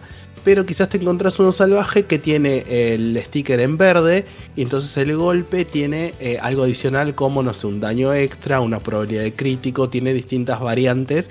Entonces puedes sacarle al tuyo básico, le sacas el golpe y le pones ese que capturaste de uno salvaje. Que además lo que tienen los stickers es que hay stickers que tienen tipos, digamos sticker de fuego, trueno, tierra, bla, bla, bla. Y hay otros que son transparentes. ¿Qué significa que sea transparente? Que se adapta al tipo que es el bicho. Si el bicho es de hielo, bueno, se va a hacer, ese va a ser un ataque o habilidad de hielo. Y así con cada uno. Lo cual también, cuando aumentamos las fusiones, que se combinan dos tipos, si el sticker era transparente y era un ataque de. eh, porque tu bicho era de hielo, y lo funcionas con el fuego, va a ser un ataque de hielo y fuego al mismo tiempo. Y las reacciones químicas van a ser las dos. Entonces también depende de la fusión que hagas, capaz que le haces un doble efecto negativo o no- le haces un buff, por el contrario. Porque por ejemplo, si fuego ataca agua, le genera como un vapor curativo loco que eh, ayudas al otro bicho. Tal cual. La verdad que la- las animaciones están muy buenas. Esto de sacar eh, los stickers y volverlo a poner es una mecánica que está muy buena, te permite jugar mucho. Obviamente que no todos los stickers lo puedes poner en todos los bichos. Eh, no hay ciertas 100% de compatibilidad. No, por supuesto, hay, hay ciertos que no, pero siempre puedes, eh, vas encontrando al menos que, no sé, si el mío es de fuego, siempre le encuentro al menos dos stickers que no sean de fuego para ponerles. Siempre hay como dos tipos distintos que le puedes agregar como para hacerlo. Entonces, vos podés tener, por ejemplo, tu, tu tipito que es tanque y decís, bueno, el mío es tanque de fuego, es débil contra el agua. Bueno, buenísimo, le voy a dejar un sticker de planta, que la planta es fuerte contra el agua, cosa de que si me toca uno que va a estar ahí, que sé que voy a ser eh, débil, aunque sea lo puedo atacar con este ataque de planta y hacerle super efectiva. Entonces, está bien, yo soy débil contra vos, pero vos sos débil contra mí contra, con este ataque. Sí, aparte lo bueno que a diferencia del Pokémon, porque esto es mejor hecho, es que eh, no te limitas a cuatro ataques o cuatro habilidades. Porque aparte no es todo ataques. Tenés ataques, tenés eh, tipo de efectos de estado como es la parálisis, sueño, bla, bla, bla. Y tenés pasivos. O sea, hay stickers pasivos que te dicen, bueno, si pasa esto, te aumenta el porcentaje. O de golpe aumenta todos tus ataques a distancia o cuerpo a cuerpo. Y a su vez, eh, quizás, eh, por ejemplo, me pasó que el inicial mío venía con el golpe, ¿no? Digamos, golpe cuerpo a cuerpo. Pero después cuando fue remasterizándose, que la remasterización es cada vez que sube el nivel el cassette, eh, tiene una estrella. Cuando tenga 5 estrellas lo puedes remasterizar, que sería el equivalente de la evolución, donde mejoran los stats. Y de golpe el mío era mejor en ataque a distancia que cuerpo a cuerpo. Entonces le saqué el de golpe y le metí un escupitajo para que sea el ataque básico que no consume. Que no consume lo que sería el maná o la energía. Que acá en el juego vos tenés los puntos de acción. Que te van dando dos por turno generalmente. Excepto que tengas alguna pasiva o algún buff o debuff. eh, donde eh, los ataques van consumiendo estos puntos de acción. Entonces todos los turnos ganas 2 y hay ataques que usan 0, como el escupitajo golpe que es el básico, ataques que usan 1, 2, 3 hasta así el máximo. Y eh, cada vez que el, el cassette, el- la bestia va subiendo de nivel, tenés más, lu- más lugares para ponerles stickers. Porque al principio creo que puedes poner 3 o 4 máximo. Y después tenés como un máximo, no sé número exacto, pero me suena 8 o 9 por ahí, ¿no, Cau? Sí, a mí también me suena a 8, pero puede, puede ser que estén por ahí. Eh, también, bueno, la mecánica esa de los eh, de los puntos de acción, tampoco la, describimos mucho, pero bueno, eh, cada ataque tiene una cantidad de puntos de acción. Vos tenés que hacer mínimo una estrategia de si querés usar uno de 6 puntos de acción, tenés que saber que durante dos turnos no tenés que gastar puntos de acción para llegar a 6, salvo que bueno, que tengas un buff o un debuff que te cambie las cosas. Pero tampoco puedes pasar el turno. O sea, todos los turnos tenés que hacer algo. eh, entonces sí o sí tenés que consumir acciones. Excepto que tengas justo habilidades que sean cero, cero punto de acción. Pero no, no puedes pasar el turno. Incluso hay habilidades que te cambian los ataques que tenés. O habilidades, por ejemplo, si te duermen, se te habilitan por default tres tipos de ataques. Que es un ataque a distancia dormido, un ataque cuerpo a cuerpo dormido y un llamado de ayuda dormido pero que tienen un por ciento de eficacia. O sea, hay uno, uno entre 100 va a funcionar. Sí, tal cual. Y también hay estados donde solamente te permiten atacar o solamente te permiten defender. Te pusieron esos estados como ida, donde solamente atacás. Así que tiene muchas variantes. Eh, la verdad que está muy completo eh, el juego. Eh, banco fuerte que esté hecho en Godot. Eh, lo, vuelvo a, a marcar. Lo, lo rebanco que esté hecho en Godot. Y no sé, sin entrar en spoiler, no, no sé si me queda alguna cosita más que se te ocurra para comentar. No, quiero destacar la música, que son temas así vocales muy tranquilos, muy de acompañar el momento. Eh, si están bien implementados de, no sé, justo cuando haces una fusión o cuando hay momentos claves de combate de historia, que como que sube un nivel la música. Eh, no sé si es una música que diría, uh, qué buena banda sonora, pero acompañan perfecto toda la sensación de, del momento. Eh, y después la historia no podemos hablar sin spoilers, así que prefiero que no hablemos directamente. Sí voy a decir que la batalla final me pareció muy Digimon. Quiero que los que hayan terminado el juego me, coincidan o no con eso y conozcan la franquicia de Digimon. Eh, sí, mi única crítica fuerte al juego es que el postgame o el endgame me quedó muy corto. O sea, todo lo que te ofrece, todas estas opciones que hablábamos y bla bla bla que va creciendo durante el juego, siento que termina y es como que, bueno, es, es raro jugarlo después de haber hecho el final, un poco por la historia y otro poco porque no creo que eh, te dé cosas nuevas. Quizás ahí es donde se ve que es un equipo chico y la falta de presupuesto.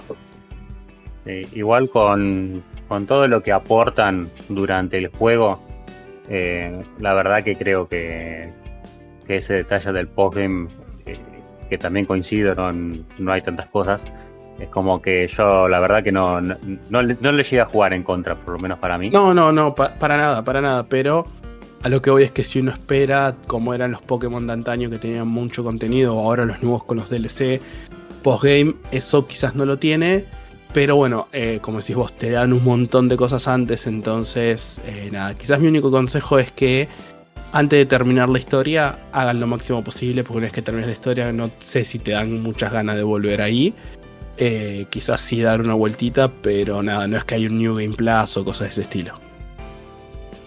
Buenísimo. Y ahora por un poco para ir, para ir cerrándolo. ¿Por qué la gente lo tendría que jugar, Sokul? ¿Cuál es tu opinión? Porque es como Pokémon, pero bien hecho, eh, para empezar. Eh, igual, a ver, sacando el chiste. Es el género de coleccionar bichos, en este caso bestias, eh, me parece súper original todo lo que hace con las interacciones químicas y esto de los stickers y demás.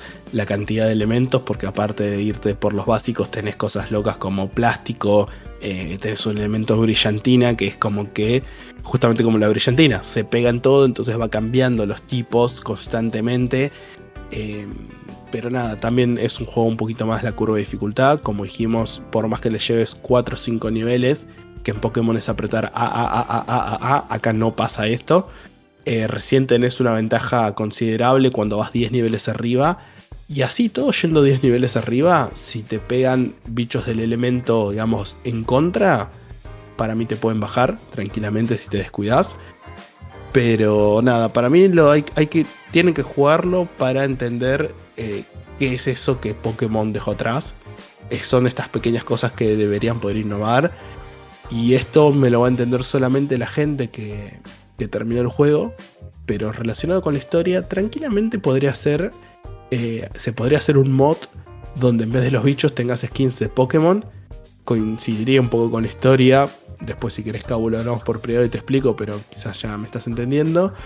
Eh, y entraría totalmente normal en la historia y sería un juego muchísimo más popular porque, bueno, Pokémon es una IP muchísimo más conocida pero esto en lo cuanto a mecánicas le da mil vueltas a cualquier Pokémon que haya salido en los últimos 10 años. Ahora me dieron ganas de jugar a mí, en serio.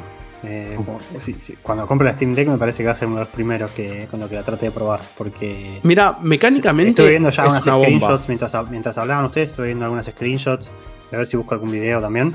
Pero con lo que contaban ya de los, la cantidad de tipos de, de elementos que hay, cómo van cambiando y todo eso, me pareció súper y aparte se ve re lindo, o sea, se ve muy estilizado, o sea, sigue siendo como una vista muy al estilo Pokémon de los originales.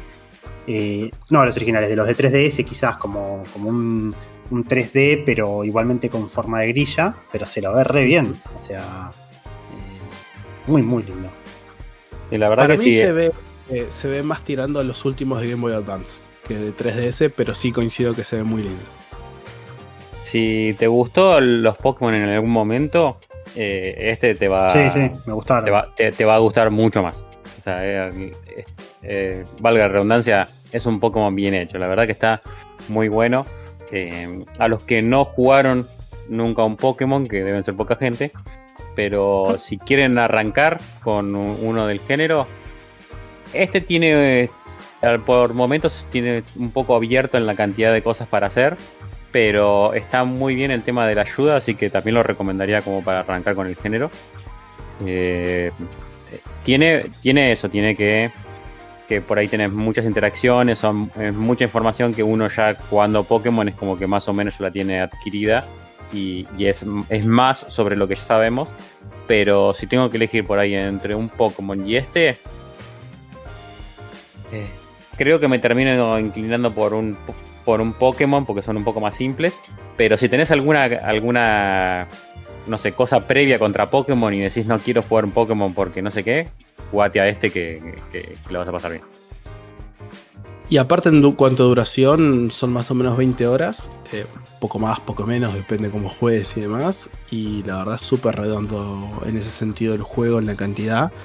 Eh, con la Hangel, Rami, dale para adelante, porque aparte acompaña mucho esto de sesiones cortas. Si querés en un viaje, 15, 20 minutos, eh, podés meterle tranquilamente. Decís, bueno, voy a agarrar este bicho, bueno, voy a subir de nivel tal cosa, voy a probar una combinación de stickers nuevas.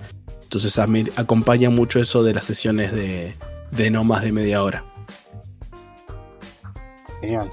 Bueno, sí, sí. Lo, posta lo tengo, lo tengo en mente ahora. O sea, no lo, pude, no lo con ustedes porque en su momento no estaba con otras cosas y la verdad que tampoco lo tengo comprado ni nada, se lo tendría que comprar, pero, pero le voy a dar una chance en cuanto pueda porque se ve muy lindo. Y la verdad que yo no soy gran fanático de Pokémon, pero los o sea, cuando tuve la 3DS jugué, jugué ahí y, la verdad que siempre fue un género que me gustó a pesar de, de, de nada, de- de todas las críticas que se le, se le puede hacer a Pokémon hoy en día.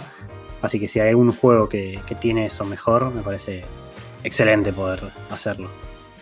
Mira, para los usuarios hablando de comprar eh, de Xbox o PC o de Switch, la versión deluxe, eh, que es el juego base más un DLC que ninguno de los dos jugó porque no es backlog porque salió en octubre, no cuenta para el bingo, eh, y un par de boludeces cosméticas, está a 300 pesos todavía. Sí, por Genial. 300 pesos lo, lo re, re vale. Y además, Por 3 lucas también. Dejo detalles que, por ejemplo, hay. Sí, por 3000 también. Hay un Beast número 0, que, es un spoiler, que yo todavía no sé cómo se agarra. Y hay Beasts que no tienen número, que también son spoiler. Eh, o sea que hay un montón de secretos que yo. Muchos yo estoy viendo acá lo que vendría a ser la Pokédex. Y, y hay muchos acá que yo no vi y terminé el juego. O sea que hay un montón de cosas también ahí para, pa- para investigar y todo. Así que después fíjate, Sakul, en el. eh, eh, especies son. Te lo mando ahora por privado de paso para que lo mires. Ok. Fíjate que hay un montón de cosas que vos hablabas del postgame que yo, hay muchos que no los vi directamente. Así que de- debe haber que hacer cosas o tal vez estén en el postgame para, para atraparlos. Mira, a ver, me pasa algo con esto de que eh, quiero seguir metiendo el postgame, pero también está el bingo, porque eh, como dijimos eh, en las adendum anteriores, algo que se iba a aclarar ahora, es que Cabo fue el primero que lo terminó. Revisamos todo el bingo y el único casillero que entra 100% acá es el de juego por turnos. Y como Cabo lo va a tener tachado, yo no lo puedo tachar, aunque también haya terminado el juego. Encontré Eh, otro. A ver, Juego indie o AA. Son tres desarrolladores. Vas a tachar esos dos, sí, sí, sí, son tres desarrolladores, cuenta totalmente. Yo Eh, calculo que es tachar- un, un doble A esto ya, porque no es un indie, me parece. Pero está ahí en el Mm. límite entre indie y doble A. Para mí está en el gris más tirando a indie, igual. eh, pero pues son tres personas aparte. Em, pero bueno, Cabo tacha esos dos y obviamente automáticamente el casillero de completar un juego participando del club social. En el caso de que no podemos eh, tachar lo que usó otro con el mismo juego, el regla interna del staff, yo no tacho ninguno, solamente el del completar un juego y las dos letras, la C y la B. Así que quizás lo que haga es comprar este DLC o comprar la versión completa con todo. Y cuando estemos en fechas de que el DLC sea jugable como backlog, me meto al postgame y arranco con este DLC y todo lo demás que me haya faltado. Es buena esa. Así que bueno. vamos dándole un cierre ya al cassette Beast. Creo que si no me equivoco, corregime, pero la idea es largar la votación para el nuevo mes, para el nuevo. De... Sí, mientras estamos grabando esto, ya la votación va a estar en Discord. Eh, cuando estén escuchando esto, van a tener un par de días más para votar, seguramente. O para mandar candidatos, porque ah, tengo que ver bien si tenemos candidatos o no de la lista anterior todavía. Eh, vamos a ver, pero cuando estén escuchando esto, entren al Discord y o va a haber votación o van a poder mandar candidatos. Pero en el próximo programa ya probablemente anunciemos un, nuevo juego del club, porque como dijo Kabu, Cassette Beast, hasta acá llegó la cinta. Tal cual. Bueno, y ya para ir cerrando, nos quedan, bueno, un poco los saluditos y las redes. Eh, ¿Quién quiere hacerme los honores de los saluditos? Mira, lo hago así de rapidito. Eh, en esta última quincena tuvimos a Charlie T, eh, que creo que no se presentó, no sé si estuvo ahí charlando en el Discord, pero bueno, bienvenido. Eh, esperemos que dejes de lurkear y te pongas a comentar lo que quieras, donde quieras. Después tenemos como siempre la pregunta de Spotify, donde preguntamos otros The Originals que nos quieran recomendar ustedes. Tenemos a Dani, eh, Daniel Lanark, que nos puso los cazadores furtivos del Hogwarts Legacy. Eh, Manu ahí me, me copió con el Bloodborne, con el personaje principal del cazador. Fede Tedesco eh, comentando cazadoras del gaming junto a, a Samus que había dicho eh, Santi o Porco, no me acuerdo en el programa anterior, que son Lara Croft y Aloy de, del Horizon. Eh, y después tenemos a Tomás Verdú, que este es para Rami, que tira eh, Minx de saga Baldur's Gate. Eh, Ah, sí, es verdad, sí, sí. Que aparece en no tres también. así que desconozco. Dice que es típico de la saga que aparecen varios. También menciona Sí, a los sí. cazadores de, de Monster Hunter.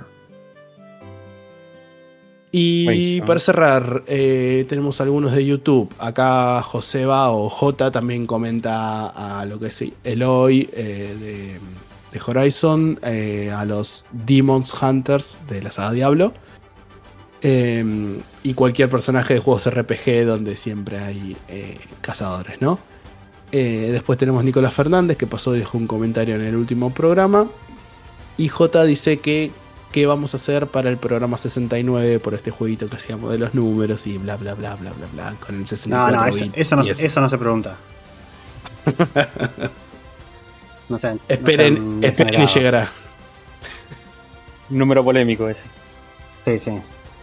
Hay que ver qué hacemos. Escucho, escucho propuestas igual de, la- de los oyentes. No, no vamos No, a hacer lo que digan, pero escucho propuestas. Yo escucho. Yo no escucharía. No, no, es peligroso, ¿no? Sí, puede ser. Sí, sí.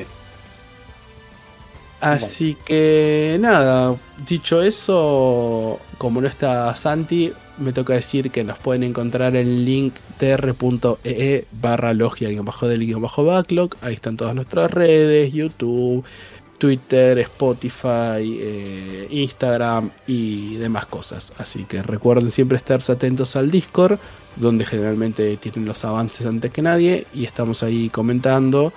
Y bueno, seguimos luchando en el bingo que creo que ahora oficialmente todos los del staff tenemos al menos un casille- casillero tachado. Y, y seguimos viendo ahí cómo Santi Quiroga trata de, de ganarlo este año. Sí, sí, tiene bastante peleada la cosa ahí con, con el bingo. Hay muchos que ya completaron un montón. Y vos decís, yo recién ahora con esto voy a, voy a completar cuatro, creo. Cinco Tres. casilleros. No, porque Ah, tengo el, con el City Skyline, City sí. Y con el Cassette Beast completo cinco en total. Y yo lo veo y está re vacío el mío. Y el veo los de los otros y están pintados de todos colores. Un Sí, la- casillero tengo yo, Cabu. Uno, uno. Qué terrible, El qué que- terrible. El que se, cocodrilo que duerme es cartera en este, en este bingo. Tal cual. Encima la regla esa que de no autopizarnos es como bien, bien picante. Bueno, vamos, vamos Bueno. cerrando entonces. No- nos vemos en el próximo programa. Gracias a todos los que llegaron hasta acá. No sean lurkers, los que están lurkeando, manden un saludito o algo. Y nos vemos en el próximo programa. Chao, chau. Chau, chau.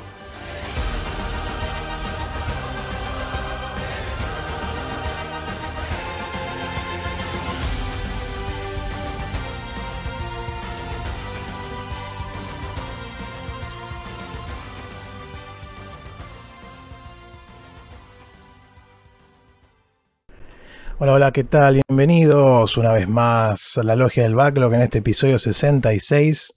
En esta oportunidad estoy solo, por como corresponde acá al capitán de las portátiles, de la N, de todo lo que ustedes quieran, pero para, ¿para qué es esto? Grabación, episodio... ¿Cómo que ya está el capítulo? Eh, ¿Cómo están? No puede ser, no lo puedo creer. Me han engañado.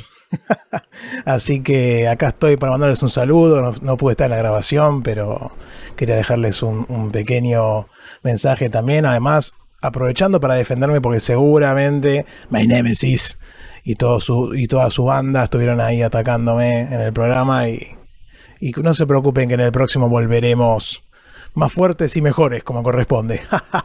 Así que, les mando un abrazo en este post credits este, y nos veremos dentro de una, una quincena ya en el próximo programa.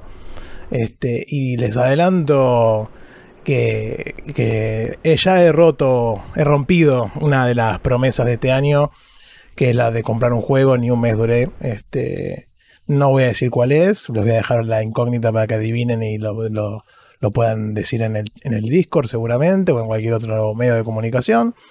Eh, pero está vinculado al juego que voy a llevar en el, próximo, en el próximo episodio, que ya lo he comentado también a un lado, así que se imaginarán cuál fue el título que hizo romper la promesa. Igual no faltaba mucho para el Unicorn Overlord, así que, que nada, era una cuestión de tiempo nada más. Y con eso ya me estoy extendiendo más de lo debido. Eh, les mando un abrazo a todos, tengan un excelente gaming en estas dos semanas y nos vemos en el siguiente episodio de la logia del Backlog.